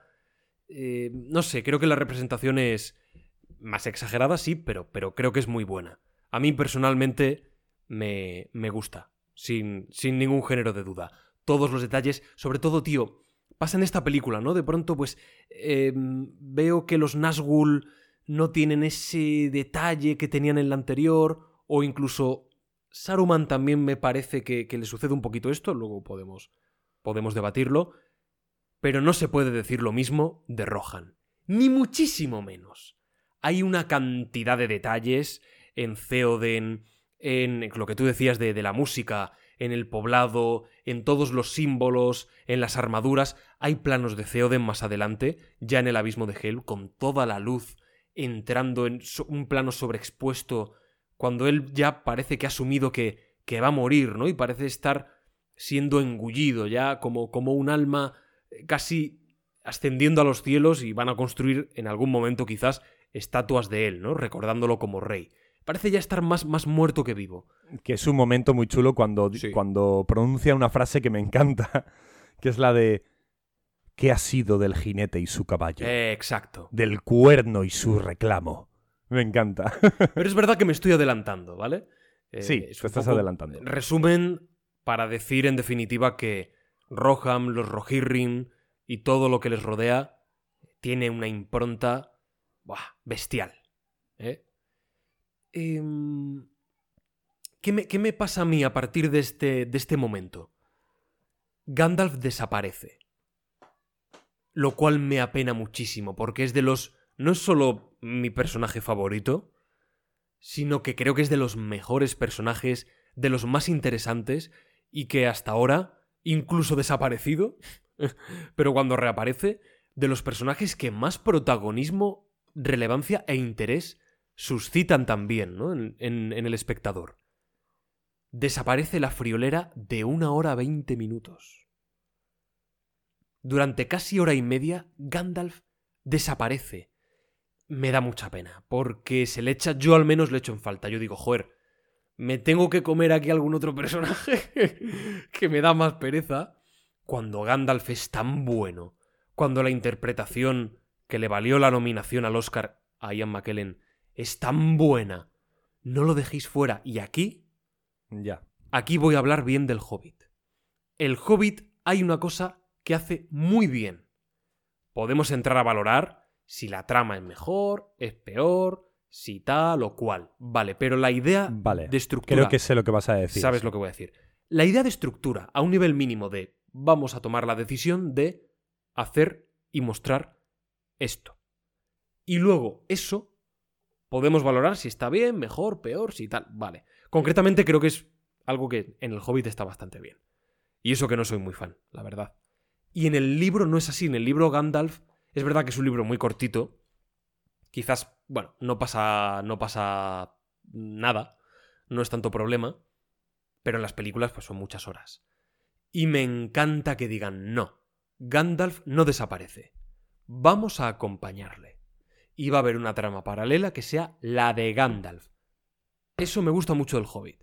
Porque es que, tío, es que Gandalf lo merece. Y me da pena que aquí durante una hora y media no haya, aunque sea pues 15 minutitos, 20, dedicados a Gandalf yendo a buscar eh, a los Rohirrim, a Eomer, y un poco, bueno, pues, aunque en el libro no se diga, que no lo sé, no sé si en el libro yo no he leído las dos torres, pero da igual, tío, invéntatelo, que esto es una adaptación, invéntate que hay alguna movida, alguna peripecia de algún tipo, algún obstáculo que Gandalf ha de superar junto con, con Eomer, no lo sé, estoy tirando ideas al aire. Yo lo he hecho en falta y creo que es muy necesario porque al final, además, los Rohirrim aparece, aparecen y está justificado. Está justificado que aparezcan porque Gandalf ha ido a buscarles. Hace una hora y media, sí, pero, pero ha ido a buscarles. Y se corre, se corre el peligro de que se convierta en un Deus ex máquina. Cuando no lo es. Porque se nos han presentado los Rohirrim, conocemos a Eomer, sabemos que ha sido desterrado y que Gandalf va por él. Pero por esa ausencia durante tanto tiempo, parece que es como, hostia, esta gente, esto como era. Ah, es verdad, aquí van a buscarle. Me da pena que se genere esa sensación. ¿no? Cuando los Rohirrim siempre tienen tanta, tanta presencia. Y luego Gandalf, por descontado. Me da, me da mucha pena y me da mucha rabia que no se haya tomado esa decisión. Bueno. Aquí Gandalf desaparece, sí. Tío, es Eh, que es demasiado bueno Gandalf. Es que es demasiado increíble. Sí. Yo, yo, yo es que le hubiera. Yo, yo es que le hubiese dado el Oscar, tío. A mejor actor secundario. Es que me parece. No sé quién estaba ese año, pero se lo podían haber dado.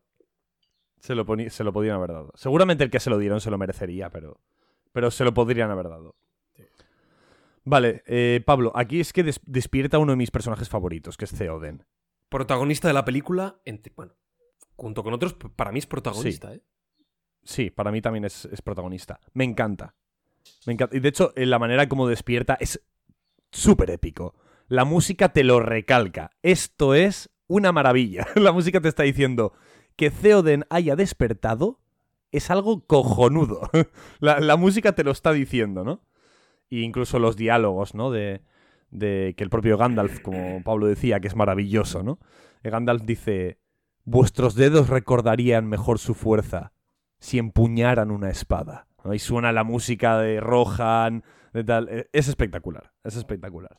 Porque veremos aquí a Theoden además eh, dialogado de una manera exquisita y haciendo escenas increíbles. Un actor bastante desconocido, ¿verdad? Yo no lo he visto en nada más en toda mi vida. Yo, solo. Para mí es Theoden, a secas. Y lo, y lo hace muy bien. Está muy bien. Muy bien escogido el Está casting, es muy bueno. El de las películas. Además, ahora le vemos eh, derrumbándose, ¿no? Por la muerte de su hijo. Y te gusta mucho es ese escena- plano, ¿no? Que hablábamos de él también en, en la parte, en la primera en la parte. dramatización. pero a ti Sí. especialmente te gusta mucho. Sí, me gusta mucho ese plano, sí. Me gusta mucho porque eh, eh, me parece una muy buena manera de presentar un personaje, porque aunque lo hemos visto antes, hasta ahora no, los- no- no nos lo están presentando, ¿no? Es, algo bastante curioso en cuanto a guion, ¿no? Porque eh, antes hemos visto a Theoden, pero estaba siendo controlado, ¿no? Embrujado, ¿no? Por Saruman. Y ahora es cuando le vemos de verdad quién es él. ¿Quién es él? Y en contraposición a lo que hemos visto desde el principio, un, anciano insensible que no se inmuta ante los horrores que está sufriendo su pueblo, ahora de repente le vemos ante una de las, mayor- de las mayores tragedias que le puede suceder a alguien, ¿no? Y más aún a un padre, que se muera tu hijo, ¿no? Con esa, esa incluso esa frase recalcándolo, ¿no? Eh, ningún padre debería enterrar a su hijo, ¿no? Y le vemos como se derrumba con un primerísimo primer plano que es asfixiante, es agobiante, empatizas tanto con el personaje, sientes su dolor de una manera tan interna que en este momento ya te has ganado. El, el- eh, todo el mundo, digámoslo así, eh, eh, Theoden se gana la empatía de todo el espectador, todos los espectadores. Y a partir de ahí, pues iremos viendo cómo evoluciona el personaje. Y eso que no conoces al hijo muerto. Sí, eh, sale, sale curioso. hace de muerto. Oye, Hace- qué bien lo hace, ¿eh? Oye, pues hay que decirlo, también tendrá su complicación, ¿no? Hacer de enfermo y de muerto, ¿no? De moribundo. También tendrá lo suyo. Sean Ben es muy bueno haciendo de gente, de alguien que muere. Es- Sean Ben está un poco desaprovechado, ¿eh? Es un, bu- es un muy buen actor. Sí, Y el sí. papel de... Ha hecho mucha película de serie B y un poco malilla, ¿no? Excepto Señor de los Anillos y Juego de Tronos. El papel de Ned bueno. Stark, eso te iba a decir, me parece de lo mejor de Juego de Tronos. Si no lo mejor. Sí, ojo. bueno, por debajo, por bueno, supuesto, de Pablo John y yo. Pa- Por supuesto. Más por debajo de la intro de Juego de Tronos, que es lo mejor de la serie. Bueno, vamos a dejar de hablar de Juego de Tronos. Qué buena es la intro de Juego de Tronos, ¿eh? Sí, es muy Qué buena. guapa está. Um, además, es que es lo, es lo que acabo de decir. Nada más Theoden despierta. Empezamos a conocer cómo es él de forma acelerada, pero a un ritmo muy, muy justo y adecuado, ¿no? El justo y necesario, ¿no? Porque incluso aquí vemos como a pesar de la negativa de Gandalf y de Aragorn, él decide llevar a su pueblo al abismo de Helm que es como una ratonera, ¿no? El propio Gandalf lo dice, "Va, estás llevando a tu pueblo una ratonera, o sea, eh, estás loco, ¿no? Pero vemos como es alguien que, que después de lo que ha ocurrido con la muerte de su hijo y tal, y el destierro de una de las personas a las que más amaba y más confiaba que es Eomer, eh, se da cuenta de que su pueblo está destinado a la, a la extinción absoluta, ¿no? Entonces, los, como medida desesperada, los va a llevar a esta fortaleza que es como, como un bastión que nunca les ha fallado a su pueblo. Entonces es como su última oportunidad cuando posiblemente sea la peor eh, opción de todas, ¿no? Entonces poco a poco vamos a conocer a- al personaje, poco a poco y a veces mucho mucho, que es lo que he dicho al principio. Y aquí, Eowyn, Pablo. Porque hemos conocido ya a Eomer, el sobrino del rey, hemos conocido a Theoden y ahora conocemos un poquito mejor a la sobrina del rey, Eowyn. A mí es un personaje que me flipa también. A mí me gusta también mucho. Sobre todo en la tercera peli, que tiene más presencia todavía. Aquí ya la conocemos un poquito. Ya hay cierta empatía, vemos que mm, le gusta. Le gusta Aragorn, es, es in- es innegable. Ella actúa muy bien, sin decir nada, con sus gestos, ese llanto que, que- que guarda, todo lo que parece callar. Es, la interpretación está muy, pero que muy bien, ¿eh? La de, la de Eowyn, me gusta Sí. mucho. Me Muy gusta bien. mucho, mucho, mucho. Y de hecho, bueno, es. Todos lo sabemos, ¿no? Es, es evidente, no hace falta ni decirlo. eh, pero voy a desperdiciar saliva en ello. Es la verdadera novia de, de Aragorn, o sea. vale, vale, vale. Ya sé por dónde vas. Ay, ¿Sabes con quién se casa, no? ¿Cómo, cómo? ¿Sabes con quién se casa? Aragorn. No, no, Eowyn. Ah, Eowyn. En... Supongo que te refieres en los libros, ¿no? Con quién.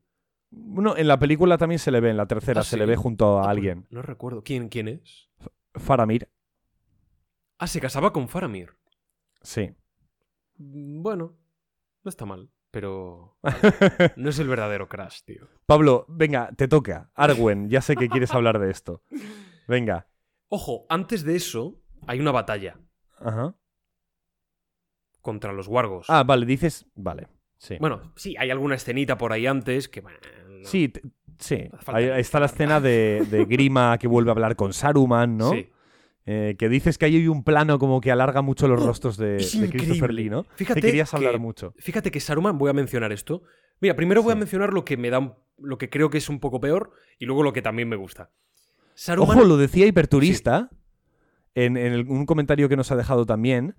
Decía que, que él eh, pues, ha visto a lo largo de, de los años a Christopher Lee en varios papeles y que siempre había como... mm, siempre que pensaba en la crueldad, le recordaba el rostro de Christopher Lee. es que tiene un rostro, tenía un rostro muy enigmático, muy perturbador. Sí, sí. Eh, transmite mucha intranquilidad. El gesto, el gesto Sí. turbado de Christopher Lee. Y hay un plano. Bueno, pero, pero, primero digo lo que, lo que creo que, que es un poco peor. Me Vale. ocurre. Es lo mismo que con los Nazgûl. Tiene tantas escenas extraordinarias la comunidad del anillo con el personaje de Saruman. Desde su propia presentación, con la batalla, ba- bueno, más que batalla, la pelea, el versus contra Gandalf, la crueldad de cada una de sus palabras, de sus actos, todo gira en torno a él, esos cuervos que entran. Los cuervos son una extensión de, de Saruman. Y no solo. Son los cuervos de Saruman y, y bueno, ya está. Y son los cuervos de Saruman. No. Tenemos un plano, una cámara que sigue a esos cuervos, casi como si fuese la visión del propio, del propio animal, en las cavernas de Orthanc, atravesando mm, barricadas, maquinarias pesadas, orcos, y vemos cómo esos pájaros se arremolinan en torno a Saruman. Y Saruman escucha y entiende sus graznidos. Es como que todo lleva a Saruman al final. Como que el propio movimiento de la cámara relaciona lo que hay en el exterior con la figura de Saruman. El derrumbamiento de la montaña. Esos cuervos que acuden a, a él. Los orcos, ¿no? Que, que van eh, camino de. eh, de. ¿Cómo se llama? El- la torre de Orthanc. El, pero el sitio. Isengard. ¿Cómo? Isengard. Eso, Isengard. Los orcos que van de camino a, a Isengard es como que todo confluye en esa torre donde habita el, el terrible mago. Y aquí de nuevo un poco la ausencia de, de todo eso. Son pulsos los de Saruman más fáciles, más simples de... Va donde el orco le dice, eh, manda a tus... a tus bichos, a tus jinetes guargos. Ya está. ¿No? Es un poco como... Envía a los pájaros y ya está. Pero no, no solo vemos los pájaros, sino que toda la artificiosidad, en el mejor de los sentidos, operística que hay en torno a esos pájaros, envolviendo a Saruman, el... es todo mucho más espectacular. Y me- en, en la anterior película. Y aquí es un poco Saruman la herencia de la anterior obra. También me, me da un poco de pena la pérdida de ese detalle. Pero... Curiosidad número Sí. 79. Eh, se llama Isengard porque está al lado del río Isen. ¿Gard es río o algo? Isengard. Eh, mm, tendría que mirarlo, pero significará quizás eh, al lado de o algo así, no lo puede sé. ser, puede ser. A orillas de. Pero hay un plano de Christopher Lee. Solo un plano fijo. En el que la iluminación le golpea, nunca mejor dicho, le golpea de tal forma en la cara que le hace unas facciones todavía más alargadas, propias del conde Drácula, que por cierto Christopher Lee pues también interpretó en sus años mozos. bueno, al menos cuando era más, no sé si mozos, pero cuando era más joven eso eso seguro. Y tiene un plano donde parece eso la imagen de un Cristo. Así lo describía mi madre, que vi con ella la película. Y es verdad, de esos Cristos alargados, ¿no? De la Edad Media, con ese semblante con la nariz. Tío, le da una imponencia Solo eso con la propia iluminación me alucina. Me alucina ese plano. Y más cosas de, de estas hecho, hecho en falta. Pero Christopher Lee sigue siendo una pasada. Pablo, a mí, a mí ahora uno de los... Para mí es una genialidad, igual a ti te parece un poquito más normalita, pero la escena de la conversación entre Gollum y Smigol me parece increíble. Nah, está genial. A nivel de dirección y El de todo, es movimiento de la cámara me parece una genialidad. Sí, sí, sí. O sea, el, el cómo... Hay una persona ahí delante de Andy Serkis, imaginaoslo así, ¿vale? Tenéis a Andy Serkis, que, pues, eh, ata- ataviado con un mono blanco o verde, ¿vale? Eh, así, hasta, hasta, hasta la cara, lleno de lentejitas en la cara, de estas ventositas, ¿no? De lentejas para, bueno, para, para captar sus movimientos faciales, ¿no? Sus, ex- sus expresiones, cuando mueve el labio, el papo, la nariz, las cejas, los ojos, ¿no? Y, y tiene que haber un señor delante de él, un señor con una cámara en mano. Bueno, no sé si será un señor, igual es un, un traveling que ponen ahí en el, en el suelo. Puede ser. Pero bueno, hay una cámara ahí delante de él. ¿Qué hace? Mientras Andy Serkin dice... eh, mi tesoro, nos robaron, sucios hobbits. La cámara hace traveling hacia el otro lado, hacia el, hacia el otro, ¿no? Hacia, ¿cómo se diría, no? Hacia la otra, hacia el otro extremo de Gollum. Y entonces responde Smigol. No, el amo es bueno con nosotros. Vuelve a hacer el traveling al otro lado y Gollum dice, el amo no es bueno, es un traidor, nos engaña. Vuelve al otro lado y dice, no, el amo nos quiere. Es una genialidad. Y como tú dices en la dramatización, cuando ya ha quedado claro que Gollum y Smigol son dos personalidades diferentes dentro de un mismo ser, empieza la dirección de plano contra plano más habitual de una conversación. Pero hasta que no se establece esa correlación, no empezamos con esa escena. Me encanta, me parece increíble. Es como si saliese Peter Jackson y te dijese, vale, Smigol es el perfil izquierdo-derecho, eh, no, no recuerdo ahora el orden, y Gollum es el contrario, ¿no? Pero en vez de que salga Peter Jackson a explicártelo, pues lo hace con el movimiento de cámara. Te dice, mira, esto es esto, esto es lo otro, ya está.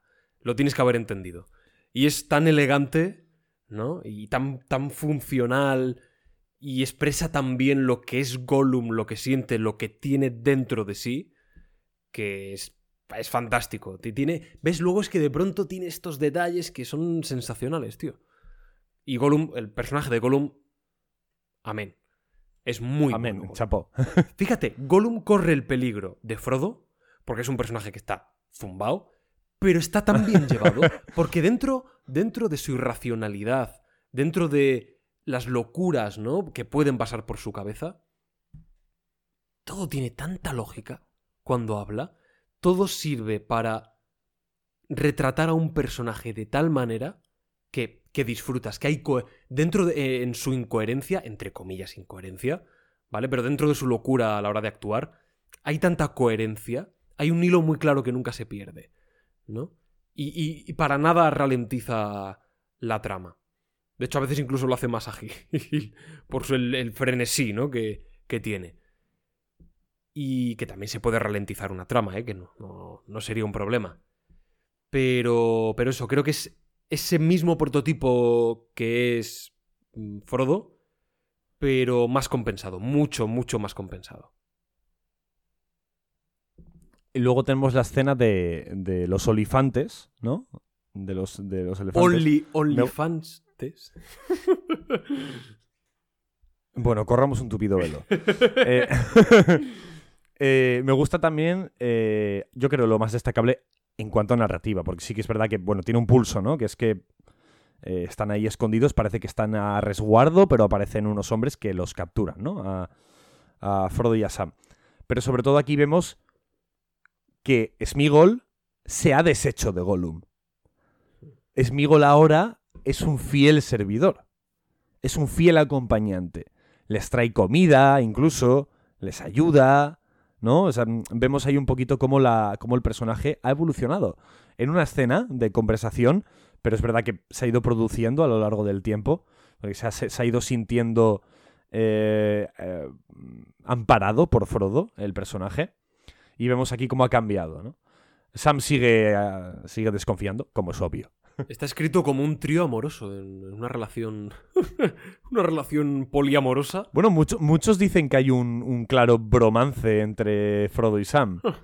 Bromance, ¿qué es esto de bromance? De, de- un romance, pero de bros. Ah, vale. El panamance de, de los panas. El, el panamance. Está escrito, o sea, eh, quitando, o sea, está escrito como un trío amoroso, tal cual, ¿vale? A nivel, a nivel narrativo, pero cambia el concepto amor y celos por el de, no sé, hermandad, amistad, desconfianza, ¿no? Pero, pero funciona de manera muy parecida y está, y está bien hecho. Hay una cosa aquí que me encanta, que es a lo que hice Vale. referencia hace un rato, y aprovecho aquí para, para explicarlo. Frodo está empeñado en querer ayudar a Gollum. Cuando en la primera película dijo, joder, ya le podrían haber dado Matarile, ¿no? Mi, mi tío, mi tío Bilbo le podría haber dado Matarile con la espada. Y Gandalf le dice aquello de, no, Frodo, no adjudiques tan rápido vida o muerte, ta, pa, pa". Y de pronto mm, Frodo cambia. ha habido un proceso también paulatino, él se ha vuelto bastante más sabio y bastante más reflexivo, compasivo. Pero hay otra cosa. Y es que Frodo quiere ayudar a, Gollum porque sabe o teme que pueda convertirse en eso, que el anillo le pueda arrastrar a eso, y quiere creer que Gollum tiene salvación, porque si no cree eso, entonces tampoco puede creer en que él la tiene. Y por eso se enfada también con Sam, no solo porque esté ya empezando a ser afectado por esa oscuridad, sino porque Sam se niega a creer que "Sí, Gollum, pero esto es un desecho humano, esto es un desecho más que humano, esto es un desecho hobbit, hobbitense. Esto no tiene salvación posible. Y Frodo se enfada con él porque para él es como si le estuviesen diciendo, oye Frodo, el marrón que te estás comiendo y lo que estás sufriendo y, y en lo que te puedes convertir, olvídate chiquillo, o sea, estás condenado. Claro, ¿cómo puedes vivir con eso? No puedes vivir con eso. Tienes que creer que es que otro final es posible. Me encanta cómo está, cómo está reflejado a través precisamente de la interacción que hay entre, entre Gollum y Frodo y cómo se enfada con Sam por, por eso. De forma muy sutil, es, es subtexto, no hay nada ni nadie que nos, que nos lo diga, que nos lo explicite, pero está clarísimo. Es la obsesión de Frodo por ello y el enfado que, que le suscita. Me encanta, me, esto me encanta, me flipa. Luego es eso, que va algún diálogo, algún momento más donde eso se vea reflejado y que Frodo no sea... me pego contra un chopo, ¿no? Pero esto me encanta, esto me parece fascinante. Pablo, hay veces que, que incluso podemos eh, prescindir de, la, de, la, de la necesidad de una trama, no de un pulso, que son cosas diferentes, pero prescindir en una escena incluso de que la trama sea aquí increíble, cómo avanza, cómo, cómo se junta con otro, cómo enlaza.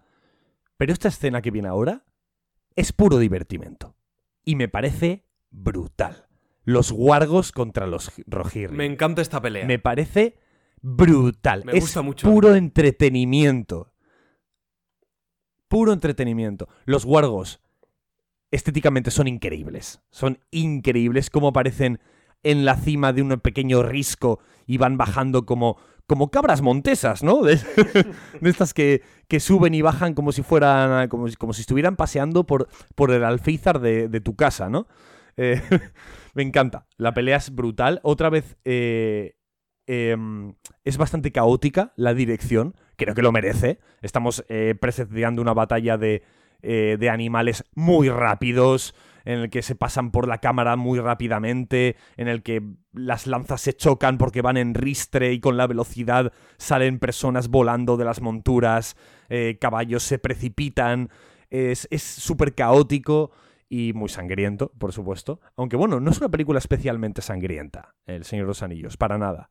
Pero aún así, eh, como tú decías en Doctor Extraño, ¿no? Incluso, eh, como veíamos la muerte de la capitana Carter, ¿no? Que atravesaba el, escudo tal, ¿no?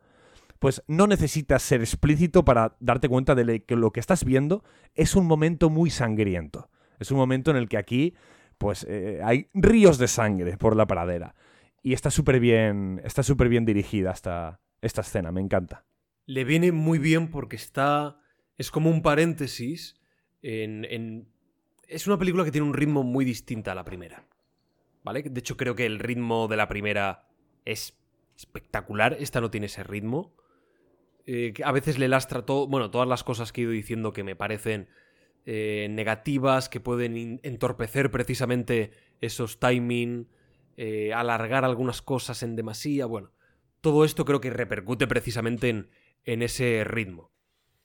Y esta escena, sin embargo, está aquí también para lo contrario, para después de periodos donde hay más diálogo, presentación de algunos personajes, de conflictos, eh, la muerte del hijo, ¿no? De, de Theoden.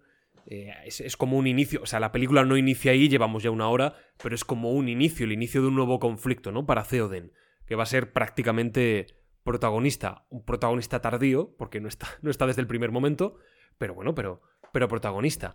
Entonces, después de todas esas presentaciones y diálogos, tenemos al contrario, una escena de ritmo más frenético, de puro divertimento, de puro desenfreno visceral, y es terriblemente divertida. A mí me encanta. Es de las escenas así de acción que más me gustan de, de la trilogía. Me parece súper divertida. Re- Eso sí lo recuerdo siempre muy bien. De las dos torres. Oh, el momento de, de los. Aunque no me acuerde del término wargos. Hostia, el momento de esos perros o bichos gigantes que aparecen y, y se baten en duelo, ¿no? Contra los Rohirrim. Siempre, siempre me acuerdo de eso.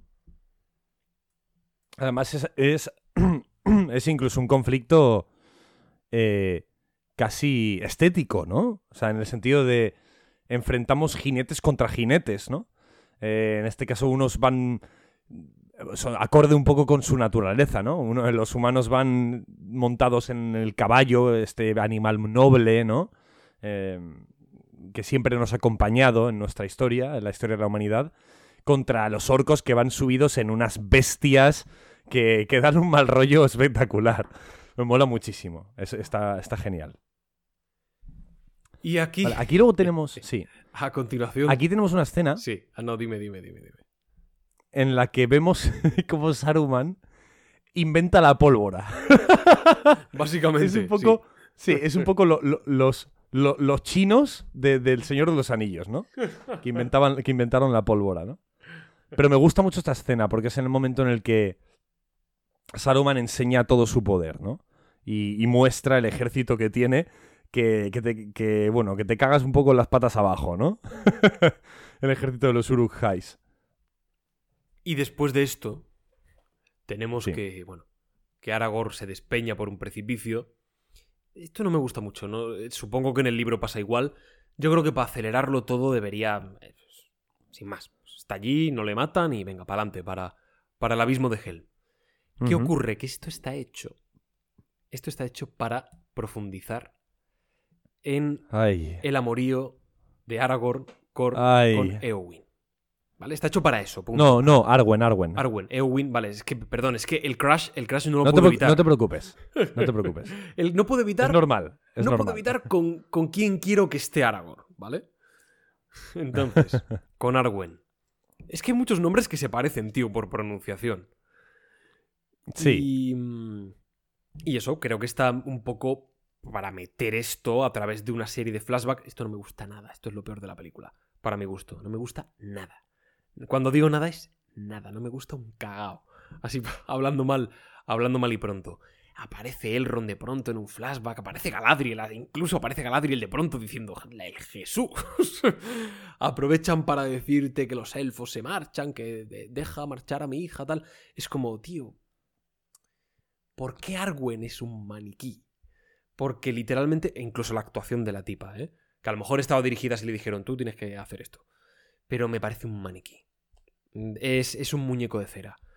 Sí, está bien dialogada en cuanto a que tiene frases muy poéticas, con mucho estilo literario, pero creo que es tan excepcional al resto de personajes. Por supuesto, todo el mundo, en algún momento en el, Señor de los Anillos, tiene un monólogo, una frase épica, una referencia casi, eh, no sé, literaria, poética al pasado, a los reyes, a las batallas de antaño, a, no sé, al linaje, especialmente Theoden. Gandalf también tiene muchos momentos y frases de este estilo. Pero luego, pues bueno, pues eh, se entremezcla con diálogos más mundanos, entre comillas. Pero es que Arwen, tío, parece que está leyendo Shakespeare constantemente.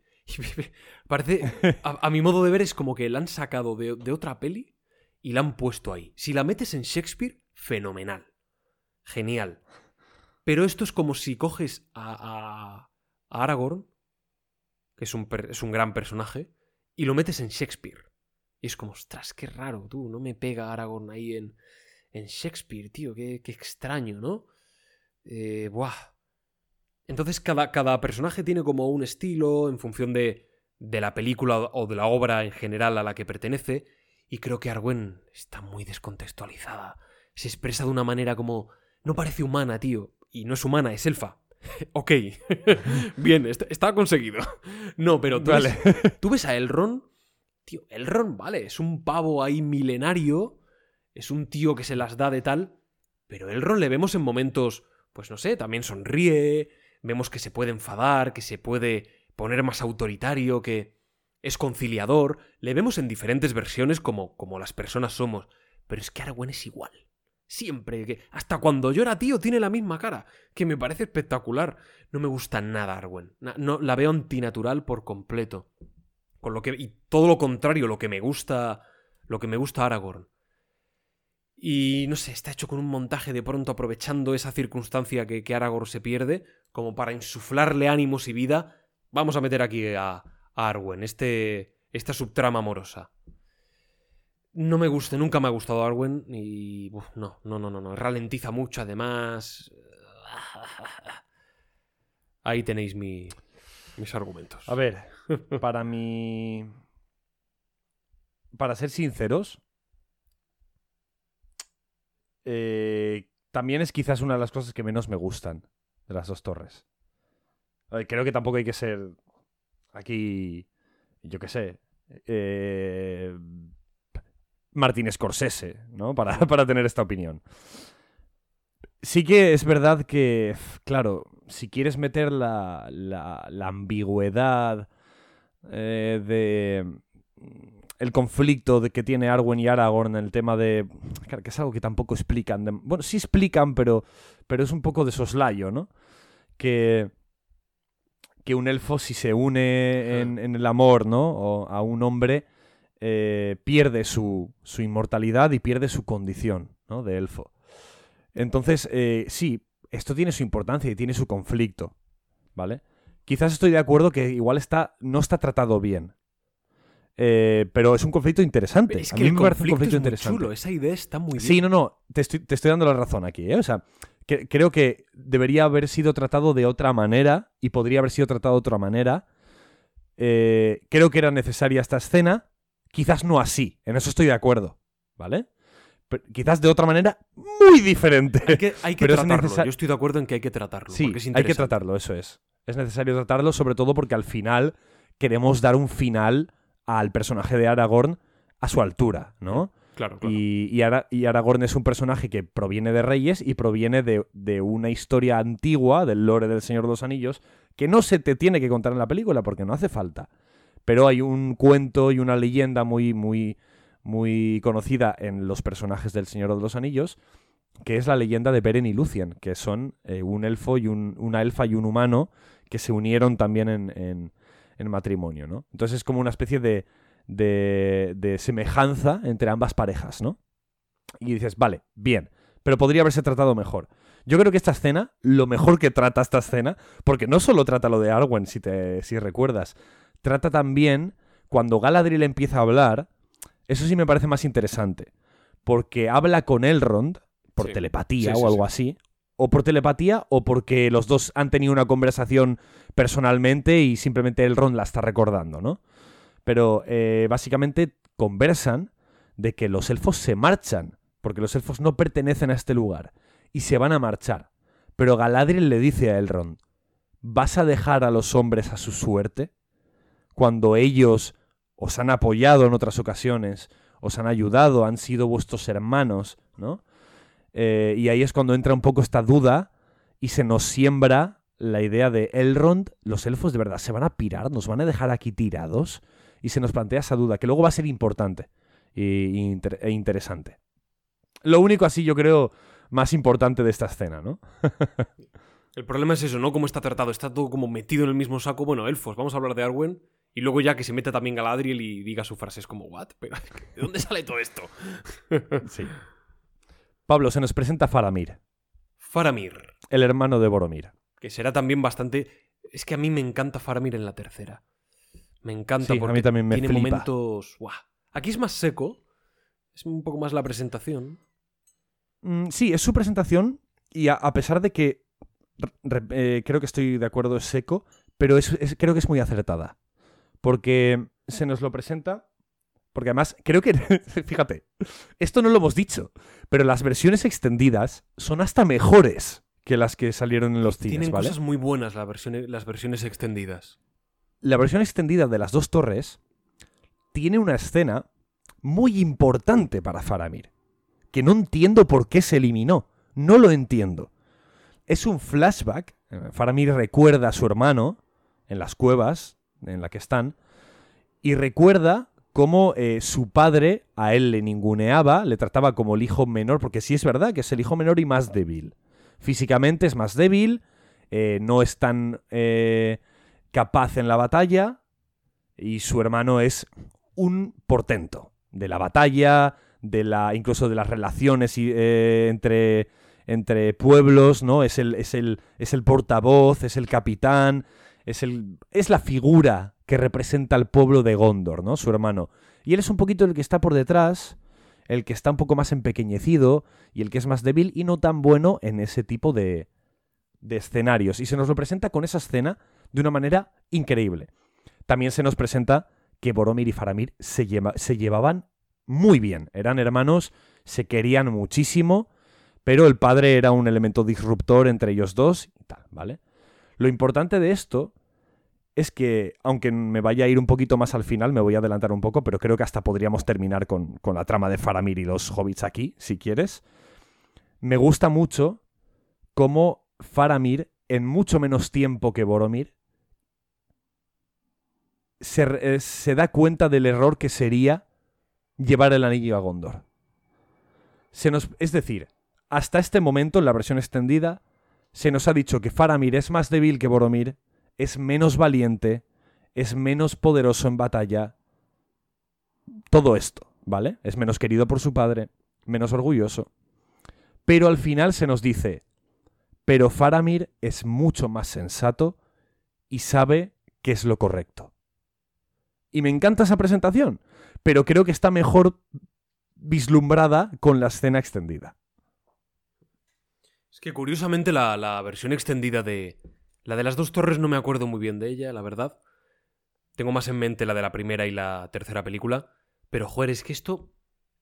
No te diría que es un añadido, que te diría que es casi obligatorio ponerlo. O sea, prácticamente obligatorio, tío. Es que es muy importante.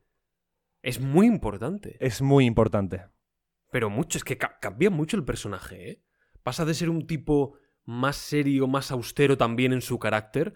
Sí, eh, eh, ya percibes algo de, joder, qué diferente es al hermano, ¿no? Que aunque al principio fuese más egocéntrico, orgulloso, mm, más de, de actuar que de pensar, aunque veas estas diferencias, pero no, no se realzan tanto como con lo que tú nos has con lo que tú nos has explicado. Es una pena, ¿no? Que por unos u otros motivos haya que prescindir de esto y no de, y no de Arwen. Bueno, Os aconsejo a, os aconsejo a todos ver las versiones extendidas porque la verdad es que amplían información. O sea, no es... Es curioso, ¿verdad? Hay algunas escenas incluso que dices, ¿por qué las has quitado? Es que, es que están bien. como la boca de Sauron en la tercera, que es un escenote. Ya. Es un escenote, pero sí que es verdad que no es necesaria, ¿eh? Sí que es verdad que es una escena que puedes cortar. O sea, no pasa nada. Pero, tío. Sí, no, no, estoy de acuerdo. Es como si me quitas, por ejemplo, la batalla de los Wargos. Tampoco es necesaria para la película. Pero te pego Pero si lo está haces. muy chula. Eso es, te pego si lo haces. Pero bueno, Pero la- sí que la de Faramir cambia mucho el personaje. Yo creo que. Pablo, eh, quiero que me digas. A mí me hace mucha gracia. Yo me río mucho. Con Barbol y el encuentro. a mí me hace mucha gracia. Cuando les dice. Llevamos aquí unas horas hablando y hemos decidido que no sois orcos. Y es como, ¿perdona? Co- Lleváis ¿cómo? aquí cuatro semanas para decidir que no sois orcos y Bárbol empieza a decir, tenéis que entender que se tarda mucho tiempo en decir algo en lengua ent. Sí, a mí me hace mucha A mí me gusta mucho esto. Son esos pequeñitos detalles que de pronto Sí. caracterizan, ¿no? A un tipo de, en este caso, una, una raza o una, más que raza, criatura, quizás. Para hablar más, más correctamente. A mí este tipo de cosas me, me gustan. Lo que me apena no son los Ents o Barbol, son Merry y Pippin. No son los de la primera peli, en la tercera son bestiales. En la tercera Merry y Pippin, aunque están por separado y son también eh, mejores amigos y como Frodo y Sam, ¿no? Pues Merry y Pippin, les separan, pero qué juego dan. Cada uno con... o sea, creo que mejoran una barbaridad. Y se ve, al menos por cómo los han tratado en la segunda peli, se ve que por ellos mismos, en solitario, bueno, en compañía los dos, pero quizás no son lo suficientemente contundentes como personajes como para sostenerte una trama. Pero, si están supeditados a otro, como vimos en, en la comunidad del anillo que todos hacen piña, o en el retorno del rey, Pippin con Gandalf, ¿lo he dicho bien? ¿O es Merry el que está con Gandalf? Pipi con Gandalf, ¿no? Bien, que a veces los confundo. Sí, lo has dicho bien. Y, y Merry, ¿con quién estaba? Ah, Merry está con, Con, Eowyn, con Eowyn. y con Eomer. Creo que los realzan por tres, sin ningún tipo de duda. La forma eh, con la que les tratan a cada uno, como a chiquillos, bueno, a, lo- a los dos, ¿no? En general los tratan un poco como a chiquillos, pese a que son, son adultos, ¿no? O sea, Sí, No sé, tienen cuarenta y pico años en las novelas, Claro, por si queréis saberlo. capaces de tomar decisiones eh, y aunque tengan un carácter jovial, también, joder, sufren y, sufren y padecen, pueden tener voz y voto. Pero la figura a la que se ven relegados de yo quiero combatir, no, tú no puedes combatir. Igual que Owen, yo quiero combatir, no eres mujer, tú te quedas aquí. Se- de En- pronto... Con Pippin, es, con Pippin es al revés, ¿no? Con Pippin es... Se, se- se hace un siervo del rey Sí, voluntariamente y en el momento en el que se lo hace, se espera de él que luche. exacto. O sea, es como que tienen conflictos muy diferentes. Exacto. Pippin tiene conflicto de, ostras, voy a luchar, pero no sé si estoy preparado. En cambio, Merry tiene el conflicto de, yo quiero luchar, pero no me dejan. es al contrario, ¿no? Se equipara un poco a Eowyn también, en, la- en quien encuentra una confidente, una amiga, y por el otro lado Pippin protagon- protagonizando una escena de la que ya hablaremos en, en El Retorno del Rey, que es eh, fascinante. Y aquí es lo que no encuentro en Merry Pippin. Creo que deben de estar sujetos, al menos por lo que yo veo en pantalla, deben estar sujetos a otros personajes y no solos como para aguantar todo el peso de una trama.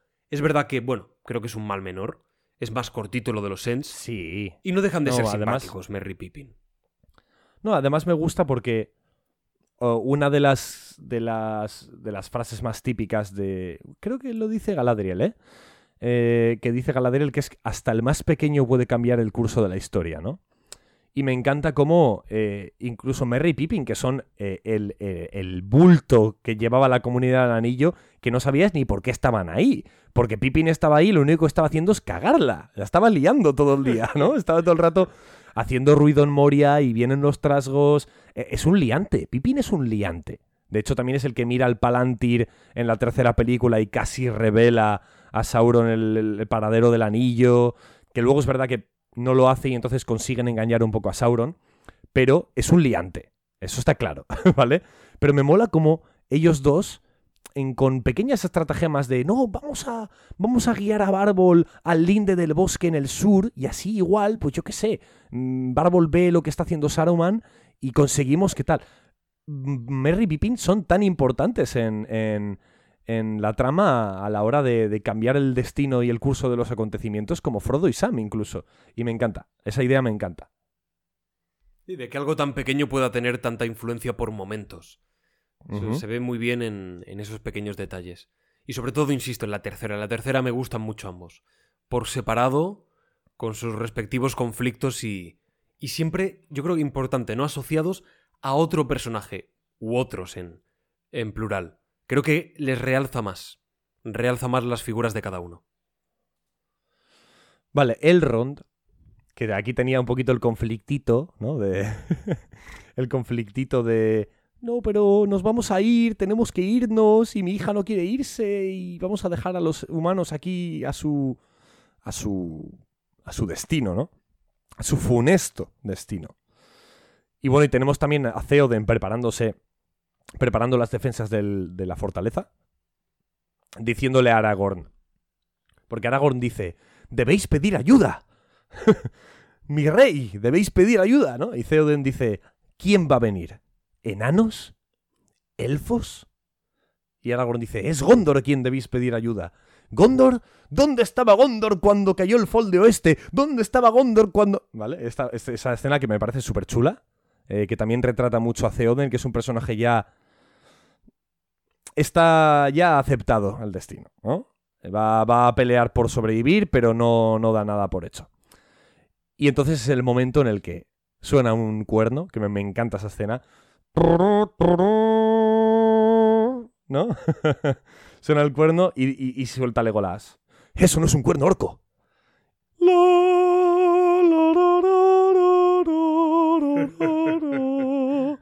Ahí con, Además, está muy guay. Otra vez la música. Es un narrador. Porque esa música directamente la asociamos con los elfos. Y además, esta versión de, las de la canción, porque la canción, las canciones nunca se repiten igual, siempre tienen matices. Y en este caso, el matiz de esta canción es que escuchamos esa sintonía un poco a- arábica, ¿no? Un poco que suena un poco a algo exótico, ¿no? Porque los elfos son como una raza antigua que vienen de muy lejos, ¿no? Eh, pues la escuchamos por encima de unos tambores de guerra. ¿Vale? Eh, La música es espectacular. Porque en efecto han llegado los elfos a ayudar. Dicen, venimos a, da- a- a hacer honor a esa alianza. Antaño elfos y hombres luchábamos juntos y moríamos juntos como hermanos. Súper chulo. Esta escena me encanta también. Toda la batalla final es, es un ejemplo de cómo rodar algo. Y de incluso yo siempre defiendo mucho que, que las cosas están escritas previamente ser rodadas. No, no, no todo tiene por qué estar escrito. Hay ejemplos también en la historia del cine de lo contrario. Indiana Jones y La Última Cruzada, que es posiblemente la mejor de las cuatro. La primera también... Bueno, no, no es cuestión de hacer un debate ahora de esto. que es muy buena, es un peliculón. Y había escenas que no estaban escritas. La persecución en, mo- en motocicleta, en el Sidecar, no estaba escrita. Por, por ejemplo, es una escena fabulosa. No he leído El Señor de los Anillos, pero bueno, tampoco... Al final la escena de la motocicleta se puede quitar, ¿no? Como la de los Wargos. Pero en este caso la última batalla no se puede quitar, porque es el maldito No. clímax de la peli. Y además es el momento en el que confluyen diferentes elementos. Por un lado, los elfos que llegan eh, para ayudar a Theoden y por lo tanto, pues nutrirle de, de esperanzas, de esperanzas no solo de cara a la batalla, sino también de cara a la unión entre, entre pueblos, con todas sus diferencias, las que puedan tener y las rivalidades, pero, pero la unión, la hermandad, por encima de, de cualquier cosa, que creo que es uno de los mensajes más importantes de Tolkien, si no el más importante de, de toda la trilogía. Por otro lado, pues tenemos también a, como decía Yago al principio, a Aragorn asumiendo el rol que le corresponde en un principio como un mero vagabundo, cazador, explorador, que vaga por los bosques, un montaraz, ahora convertido en alguien que tiene una responsabilidad mucho mayor, ¿no? Y asume, asume las consecuencias de, de lo que sucede y también de los actos que él quizás podría llevar a cabo para, bueno, para salvar la, la Tierra Media. Es un, es un momento en el que todo confluye, por lo tanto, tiene que estar escrito, mínimamente. Ese es muy importante porque, como digo, es un, es un clímax. Y de nuevo vuelvo a algo con lo que yo soy muy pesado, pero es que la batalla no es solo pegarse de leches. ¿Vale? La batalla no es solo darse tiros o tirarse flechas o batirse en duelo con una espada o un hacha. En una batalla hay pequeños pulsos. Por un lado tenemos, vale, la llegada de, de los elfos que se apostan en las en las almenas Sí. y tratan de evitar que pues que suban las las escaleras, ¿no? Las las las escalas estas. Por otro lado tenemos a estos orcos que intentan poner la bomba, la pólvora en, en esa especie de alcantarillado, desagüe, ¿no? De desagüe que hay en la muralla. Por otro lado, los que vienen aquí con el ariete a derrumbar la puerta. Hay diferentes frentes y cada uno de ellos tiene un pulso. ¿De acuerdo? Más adelante, pues eh, Gimli también salta sobre los orcos en el puente para detener. Al mismo tiempo lleva la cuenta de la gente a la que, a la que ha matado. Hay muchos frentes abiertos y todos ellos tienen como su pequeña resolución, su pequeño trayecto. ¿Y eso qué hace? Le da coherencia a la batalla. No son 30 minutos de gente partiéndose la cara, sino que de verdad eh, hay una consistencia, hay una pequeña metanarrativa que sostiene todo. Y por cierto, Juego de Tronos, querías hacer una batalla en plena oscuridad, que no salió bien, una batalla en formato podcast porque no se ve un cagao. No, es que hay que.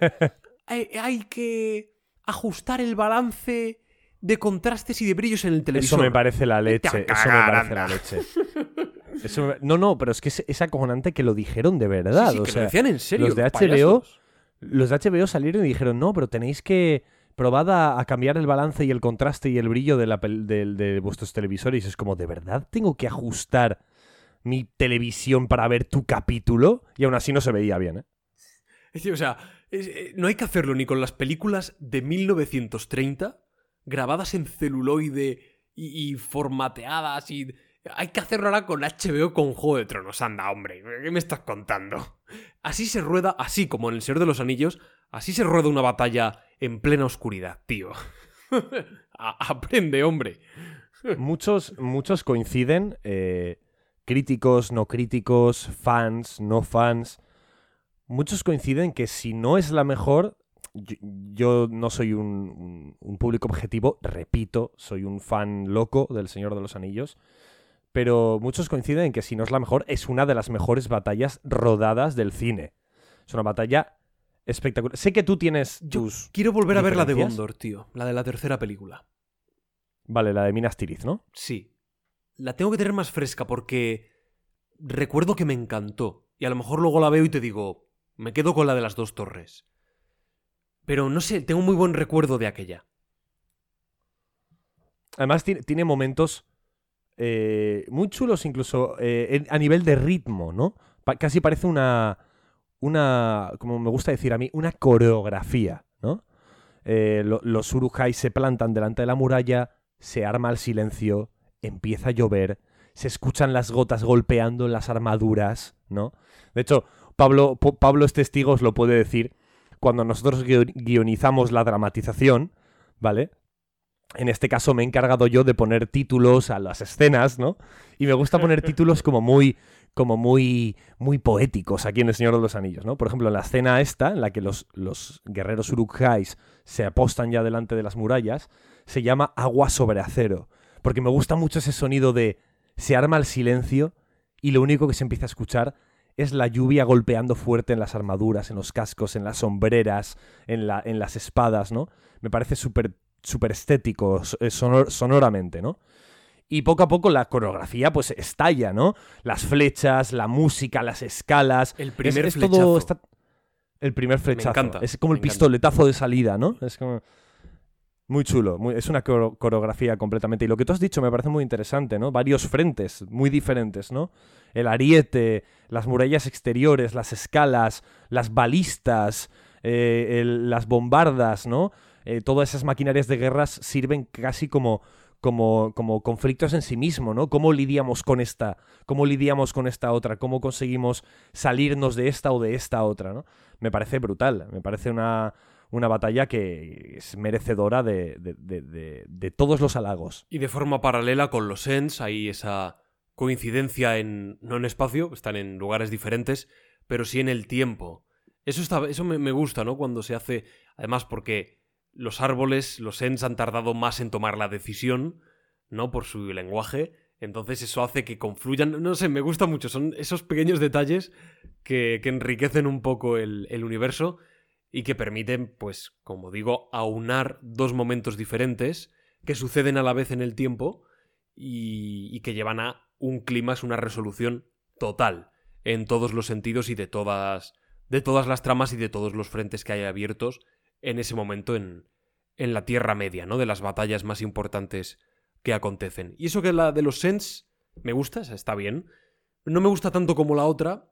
Es un poco más digital, más CGI, porque hay que recurrir a ello, te quiero decir. Y aún así aguanta muy bien el paso de, los años. Pero sobre todo la batalla de, de, del abismo de Helm es, es, es, la, es la más potente de todas. Y yo te quería preguntar, Carlos. ¿Theoden va al abismo de Helm porque menciona que ya antaño allí estuvieron y se salvaron, ¿verdad? O algo así dice. Sí. ¿Cómo, Eh, cómo es esto? ¿A qué, ¿A qué momento se está...? Esto por conocer más de, del lore. A ver, eh, el abismo de Helm es un lugar muy simbólico para Rohan. Eh, de hecho, se llama la fortaleza, al contrario de, lo de como muchas personas piensan al ver la película, que te- repito que son cosas que no necesitas saber, ¿vale? Pero la fortaleza no se llama el abismo de Helm. La fortaleza es Cuernavilla, ¿vale? Se llama Cuernavilla, ¿vale? Porque es una- como una villa que tiene un cuerno enorme que en el que puedes tocar, ¿no? Y suena el cuerno.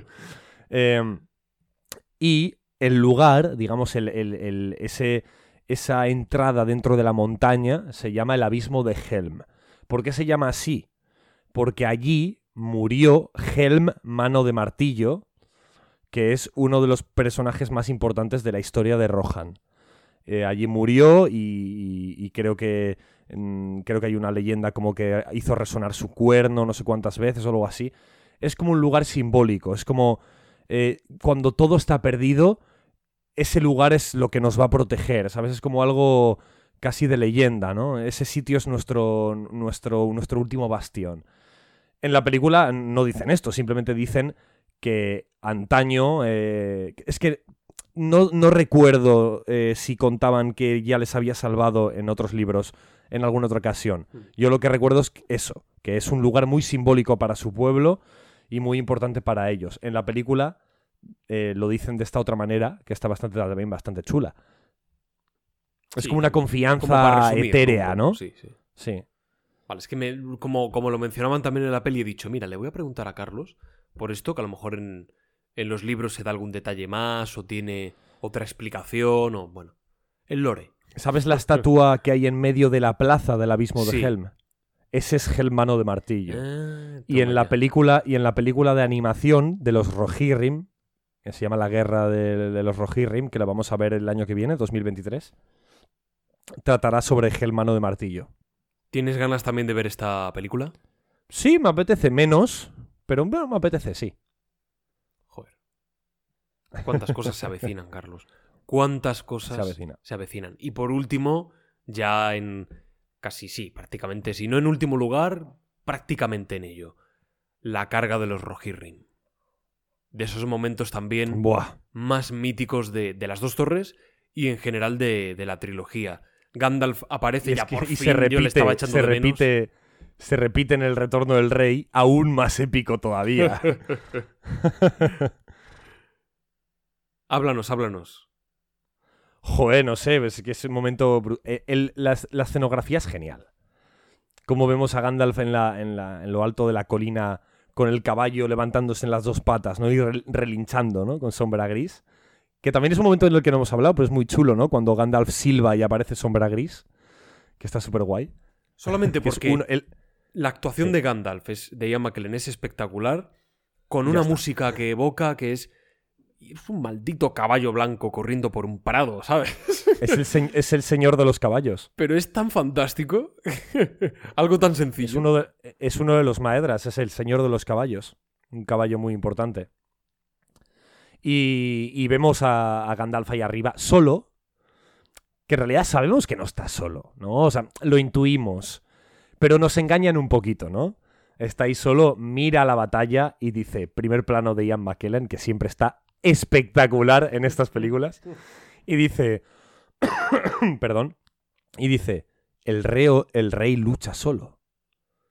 Y aparece por detrás, entrando en escena, Eomer, Carl Urban, Willy Carnicero, Billy Butcher, de The Boys, de los chicos, diciendo...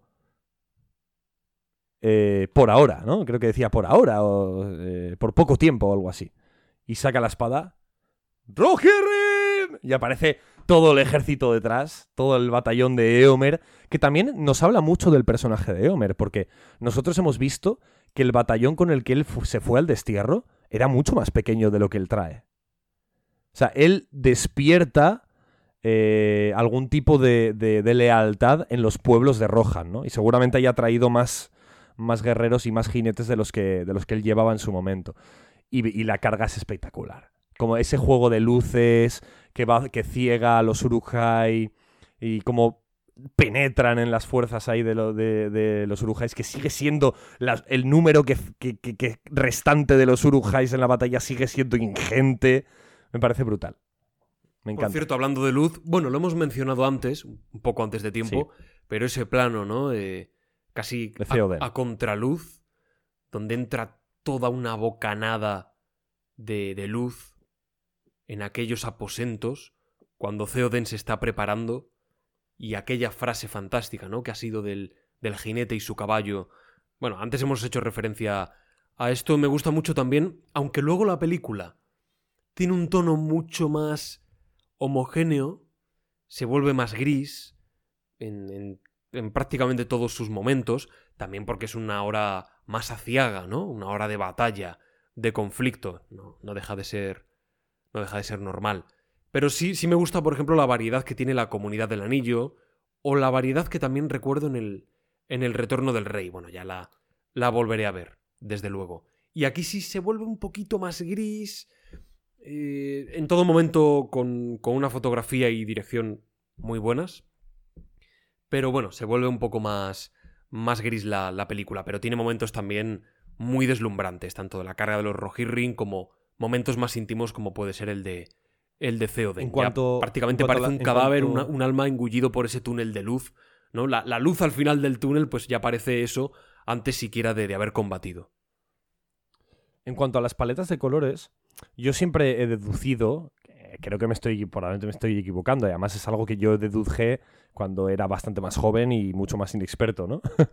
Pero eh, siempre, siempre deduje que tenía que ver la diferencia de colores en las dos torres, no solo con lo que tú has dicho, es un momento más aciago, sino con la figura de Saruman.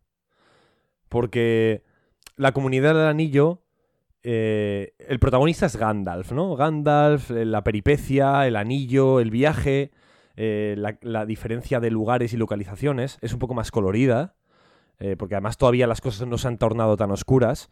Y Saruman, además, una frase que Saruman repite dos veces en las tres películas, que es eh, el mundo se tornará eh, de acero en los fuegos de la industria, ¿vale?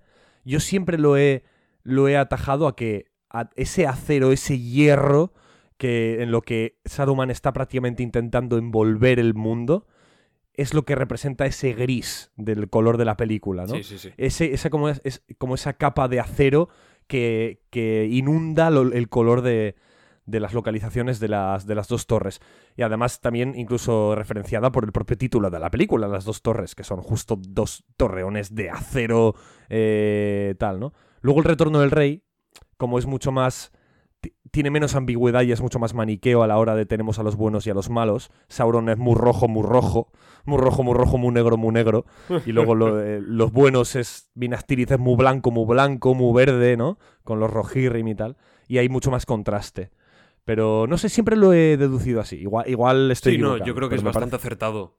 Estoy de acuerdo contigo. Además, se acentúa más cuanto más presencia hay de, de orcos hacia el final de, de la película, desde luego. Sí, Y yo, mira, lo último que voy a añadir.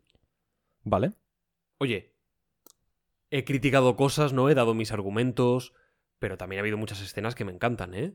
O sea, ha habido Sí, aquí sí, me parece muy bien. Incluso si hubieses criticado el doble, me parece muy bien. Pero ¿qué opinas de lo que he dicho hasta ahora? A ver, o sea, son argumentos que entiendo, Sí. eh, pero yo... Me cuesta mucho eh, intentar racionalizar tus argumentos porque, repito, no soy un público objetivo. Pero te has mosqueado conmigo. Me, me es muy complicado. No, no me, no me he mosqueado contigo. No te preocupes. Pa- yo estaba un poco rayado, pero Pablo también. en plan, con que yo me iba a mosquear con él. Pero no, no me he Es, mosqueado tío, es contigo que en un momento te vi muy rayado. Dije, no sé si ya es coña o, o de verdad que estás rayado.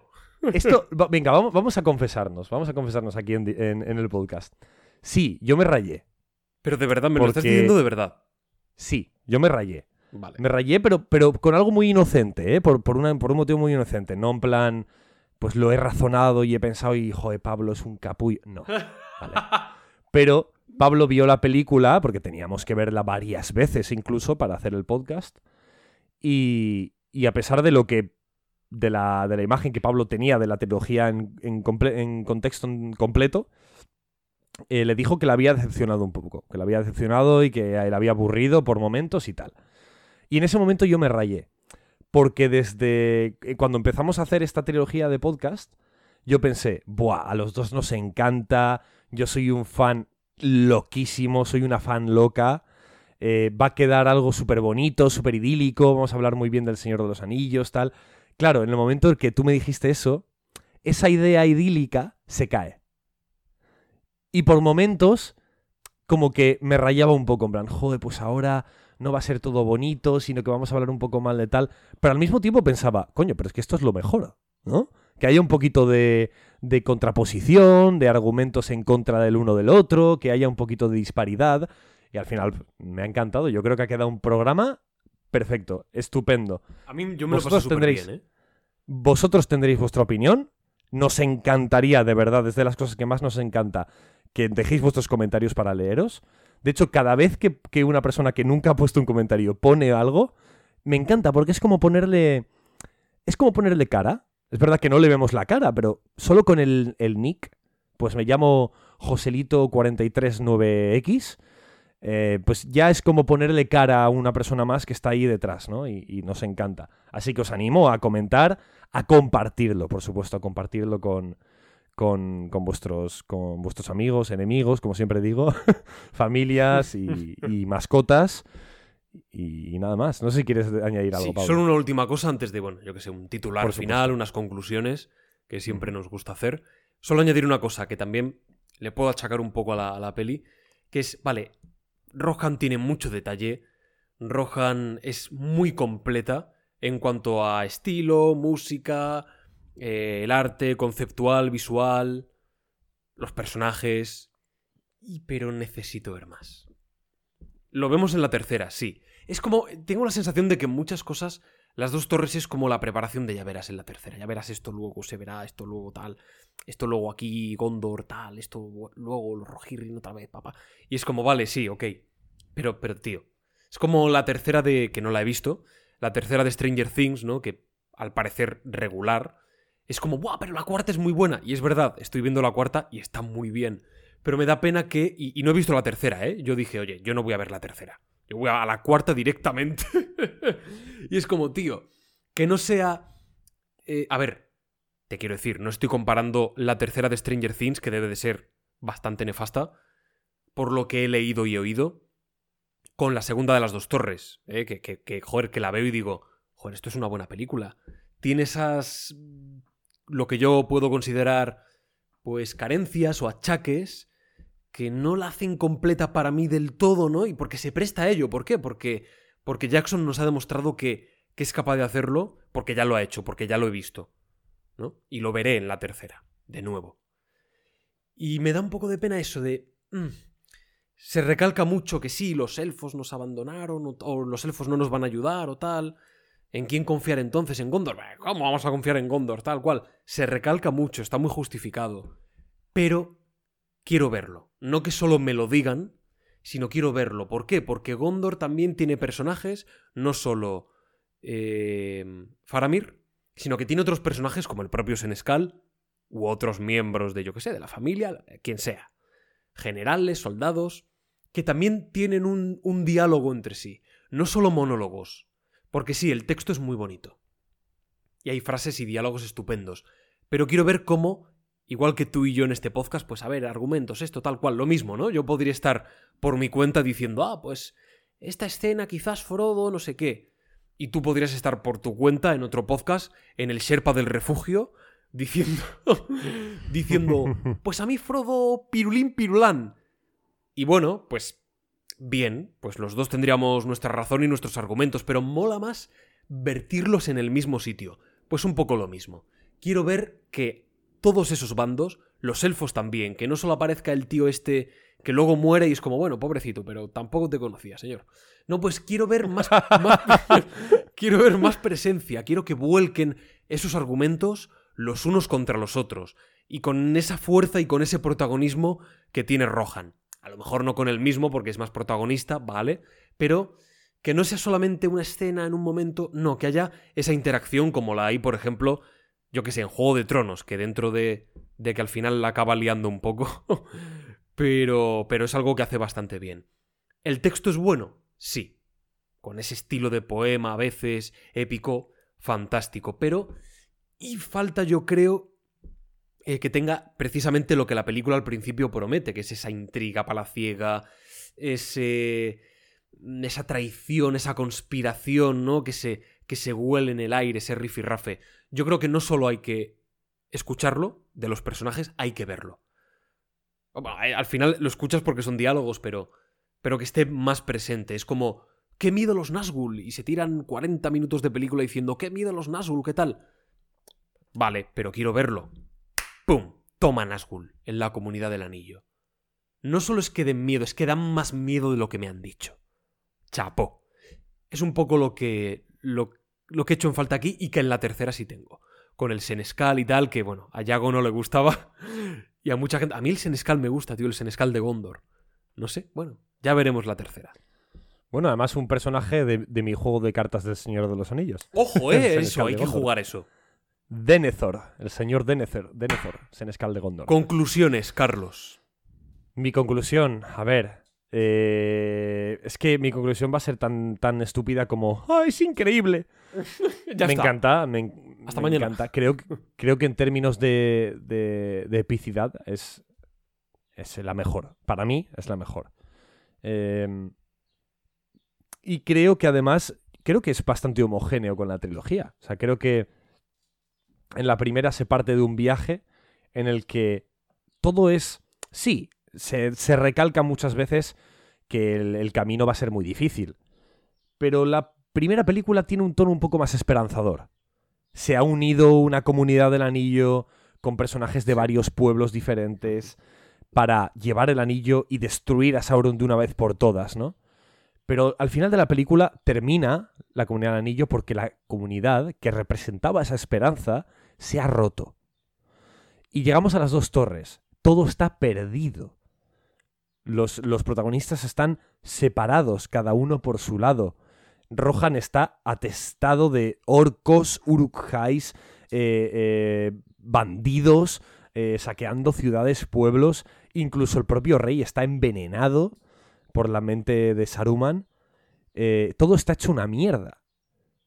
Lo que realmente representa la esperanza en el Señor de los Anillos es el clímax de las dos torres. En las dos torres vemos esa luz al final del túnel casi representada por la propia luz que emana Gandalf al final cuando aparece con su caballo, ¿no? Entonces me encanta, me parece que es todo muy homogéneo, eh, es, una, es, es toda esa sensación de vamos a perder, vamos a perder, hemos perdido, o incluso aunque nosotros como espectadores aún alberguemos esperanza, porque al final el espectador es más consciente de que hay una tercera película y probablemente pues salgan de esta, pero aún así el tono en el que, en el que disfrutamos y observamos a los personajes, cómo ellos están eh, hundidos en la más absoluta desesperación, eh, me parece que está muy bien traído y me parece que luego eh, hay una, un contraste perfecto con la felicidad y, el, y el arranque de, valor y virtuosismo que hay al final en, en la última batalla. Así que con muchísimas ganas de hablar del retorno del rey de terminar este pedazo de viaje. Esto sí que es un viaje al centro y, no, y no cualquier otro. Y no Así las que- cosas que se hacen por ahí. Así que, bueno, despido ya, ¿quieres? Despide, despide como tú sabes, hermano.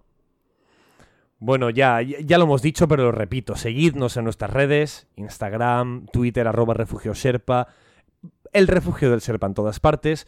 Recordad los de Apple Podcasts, Spotify, Anchor, que la parte inicial, la dramatización, solo la podéis escuchar en iVoox por temas de copyright. Os invito a hacerlo, a ir ahí, a suscribiros, a compartir el programa, por favor. Comentad, compartidlo, importante. Dejad un like si queréis. Y bueno, Y nosotros... Una, una última frase para sí. que no he hecho una conclusión, pero va a ser muy breve. Vale. Bueno, como frase. Bueno, sí que he dicho lo último de, bueno, el tema de juego tronil. ¿no? Frase De- lapidaria. Sí, más lapidaria. Eh, creo que es una. Me parece peor que la primera, ¿vale? Aunque mucha gente está- se estará tirando los pelos y me querrá matar. Bueno, por todos estos argumentos, eh, la primera me parece una película más redonda, sin dejar de ser esta una, una buena película con muchísimos méritos, que ponen en valor de nuevo el cine de fantasía, de aventuras y la adaptación de un relato tan difícil por momentos eh, casi imposible de, adaptar por la cantidad de páginas, de capítulos, de detalles que hay. Y aquí de nuevo pues está el, el milagro, ¿no? Con sus más o sus menos, de forma en- más acertada quizás en unas escenas, secuencias, y quizás de forma menos acertada en otras, ¿no? Por, por los argumentos que he tratado de, exponer. Y sobre todo, la frase con la que lo definiría es, ese tipo de carencias que puede tener, creo que las ocultan muy bien con otros elementos que despuntan enormemente, como es la elección de los actores, el casting, algunos de, estos protagonistas, la dirección de Jackson, con un poco menos de detalle puede ser, pero, pero con muchos detalles en muchos elementos y escenas. La banda sonora que cada vez no sé si es mejor o, o ya no sé, yo no sé, que no es normal. Lo de la banda sonora no es, no es muy normal en esta, en esta trilogía. Una locura. Y diría que aparenta ser, si jugase, si esta película jugase a póker, ¿vale? Dentro de, su, dentro de la trilogía, aparenta ser esa escalera de color, esa escalera real, las manos más altas en el póker, pero va un poco de farol, ¿no? Y en verdad es, es, es una escalera, o es un full, que son manos muy buenas, que son manos muy buenas. ¿De acuerdo? Pero tiene esas cositas que no la convierten en la escalera de, de color. Faltan algunas cartas quizás para acabar haciendo esa combinación. Pero sabe farolear bien. Y creo que sus hermanas quizás sí tienen eh, una combinación un poco más alta. ¿Vale? Bueno, os dejo el número de teléfono de Pablo en la descripción para que le mandéis mensajes de odio, ¿vale? no, hombre, creo que Pablo ha argumentado su opinión con mucho respeto, así que esperamos que si hay comentarios al respecto, que sean con el mismo respeto. Eh, así que nada, nosotros desde el refugio de alta montaña, con siempre, siempre, siempre lo más importante, lo más importante con nuestro, con nuestro estus bien servido y con nuestra hoguera bien encendida, ¿verdad? Dándonos un poquito de calor. Pero esta ¡Qué vez, sabor! Pablo, por favor, hazme el favor de hacer sonar el cuerno de Gondor, porque nos vamos. ¿A dónde nos vamos, Pablo? A la cima. ¡Al retorno del rey! No, a la cima del entretenimiento.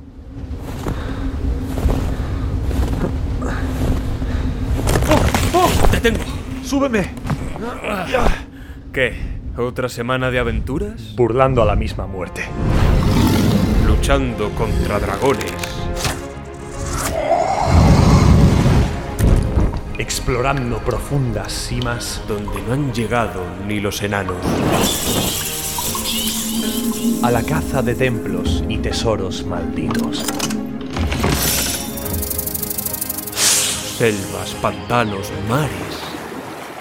Lugares nunca soñados. Donde reinan corsarios y piratas. A golpe de cañón y tajo de espada. Más allá de oasis o desiertos. En caravana de camellos. Por rutas ya olvidadas. hasta ciudades de marfil y esmeralda.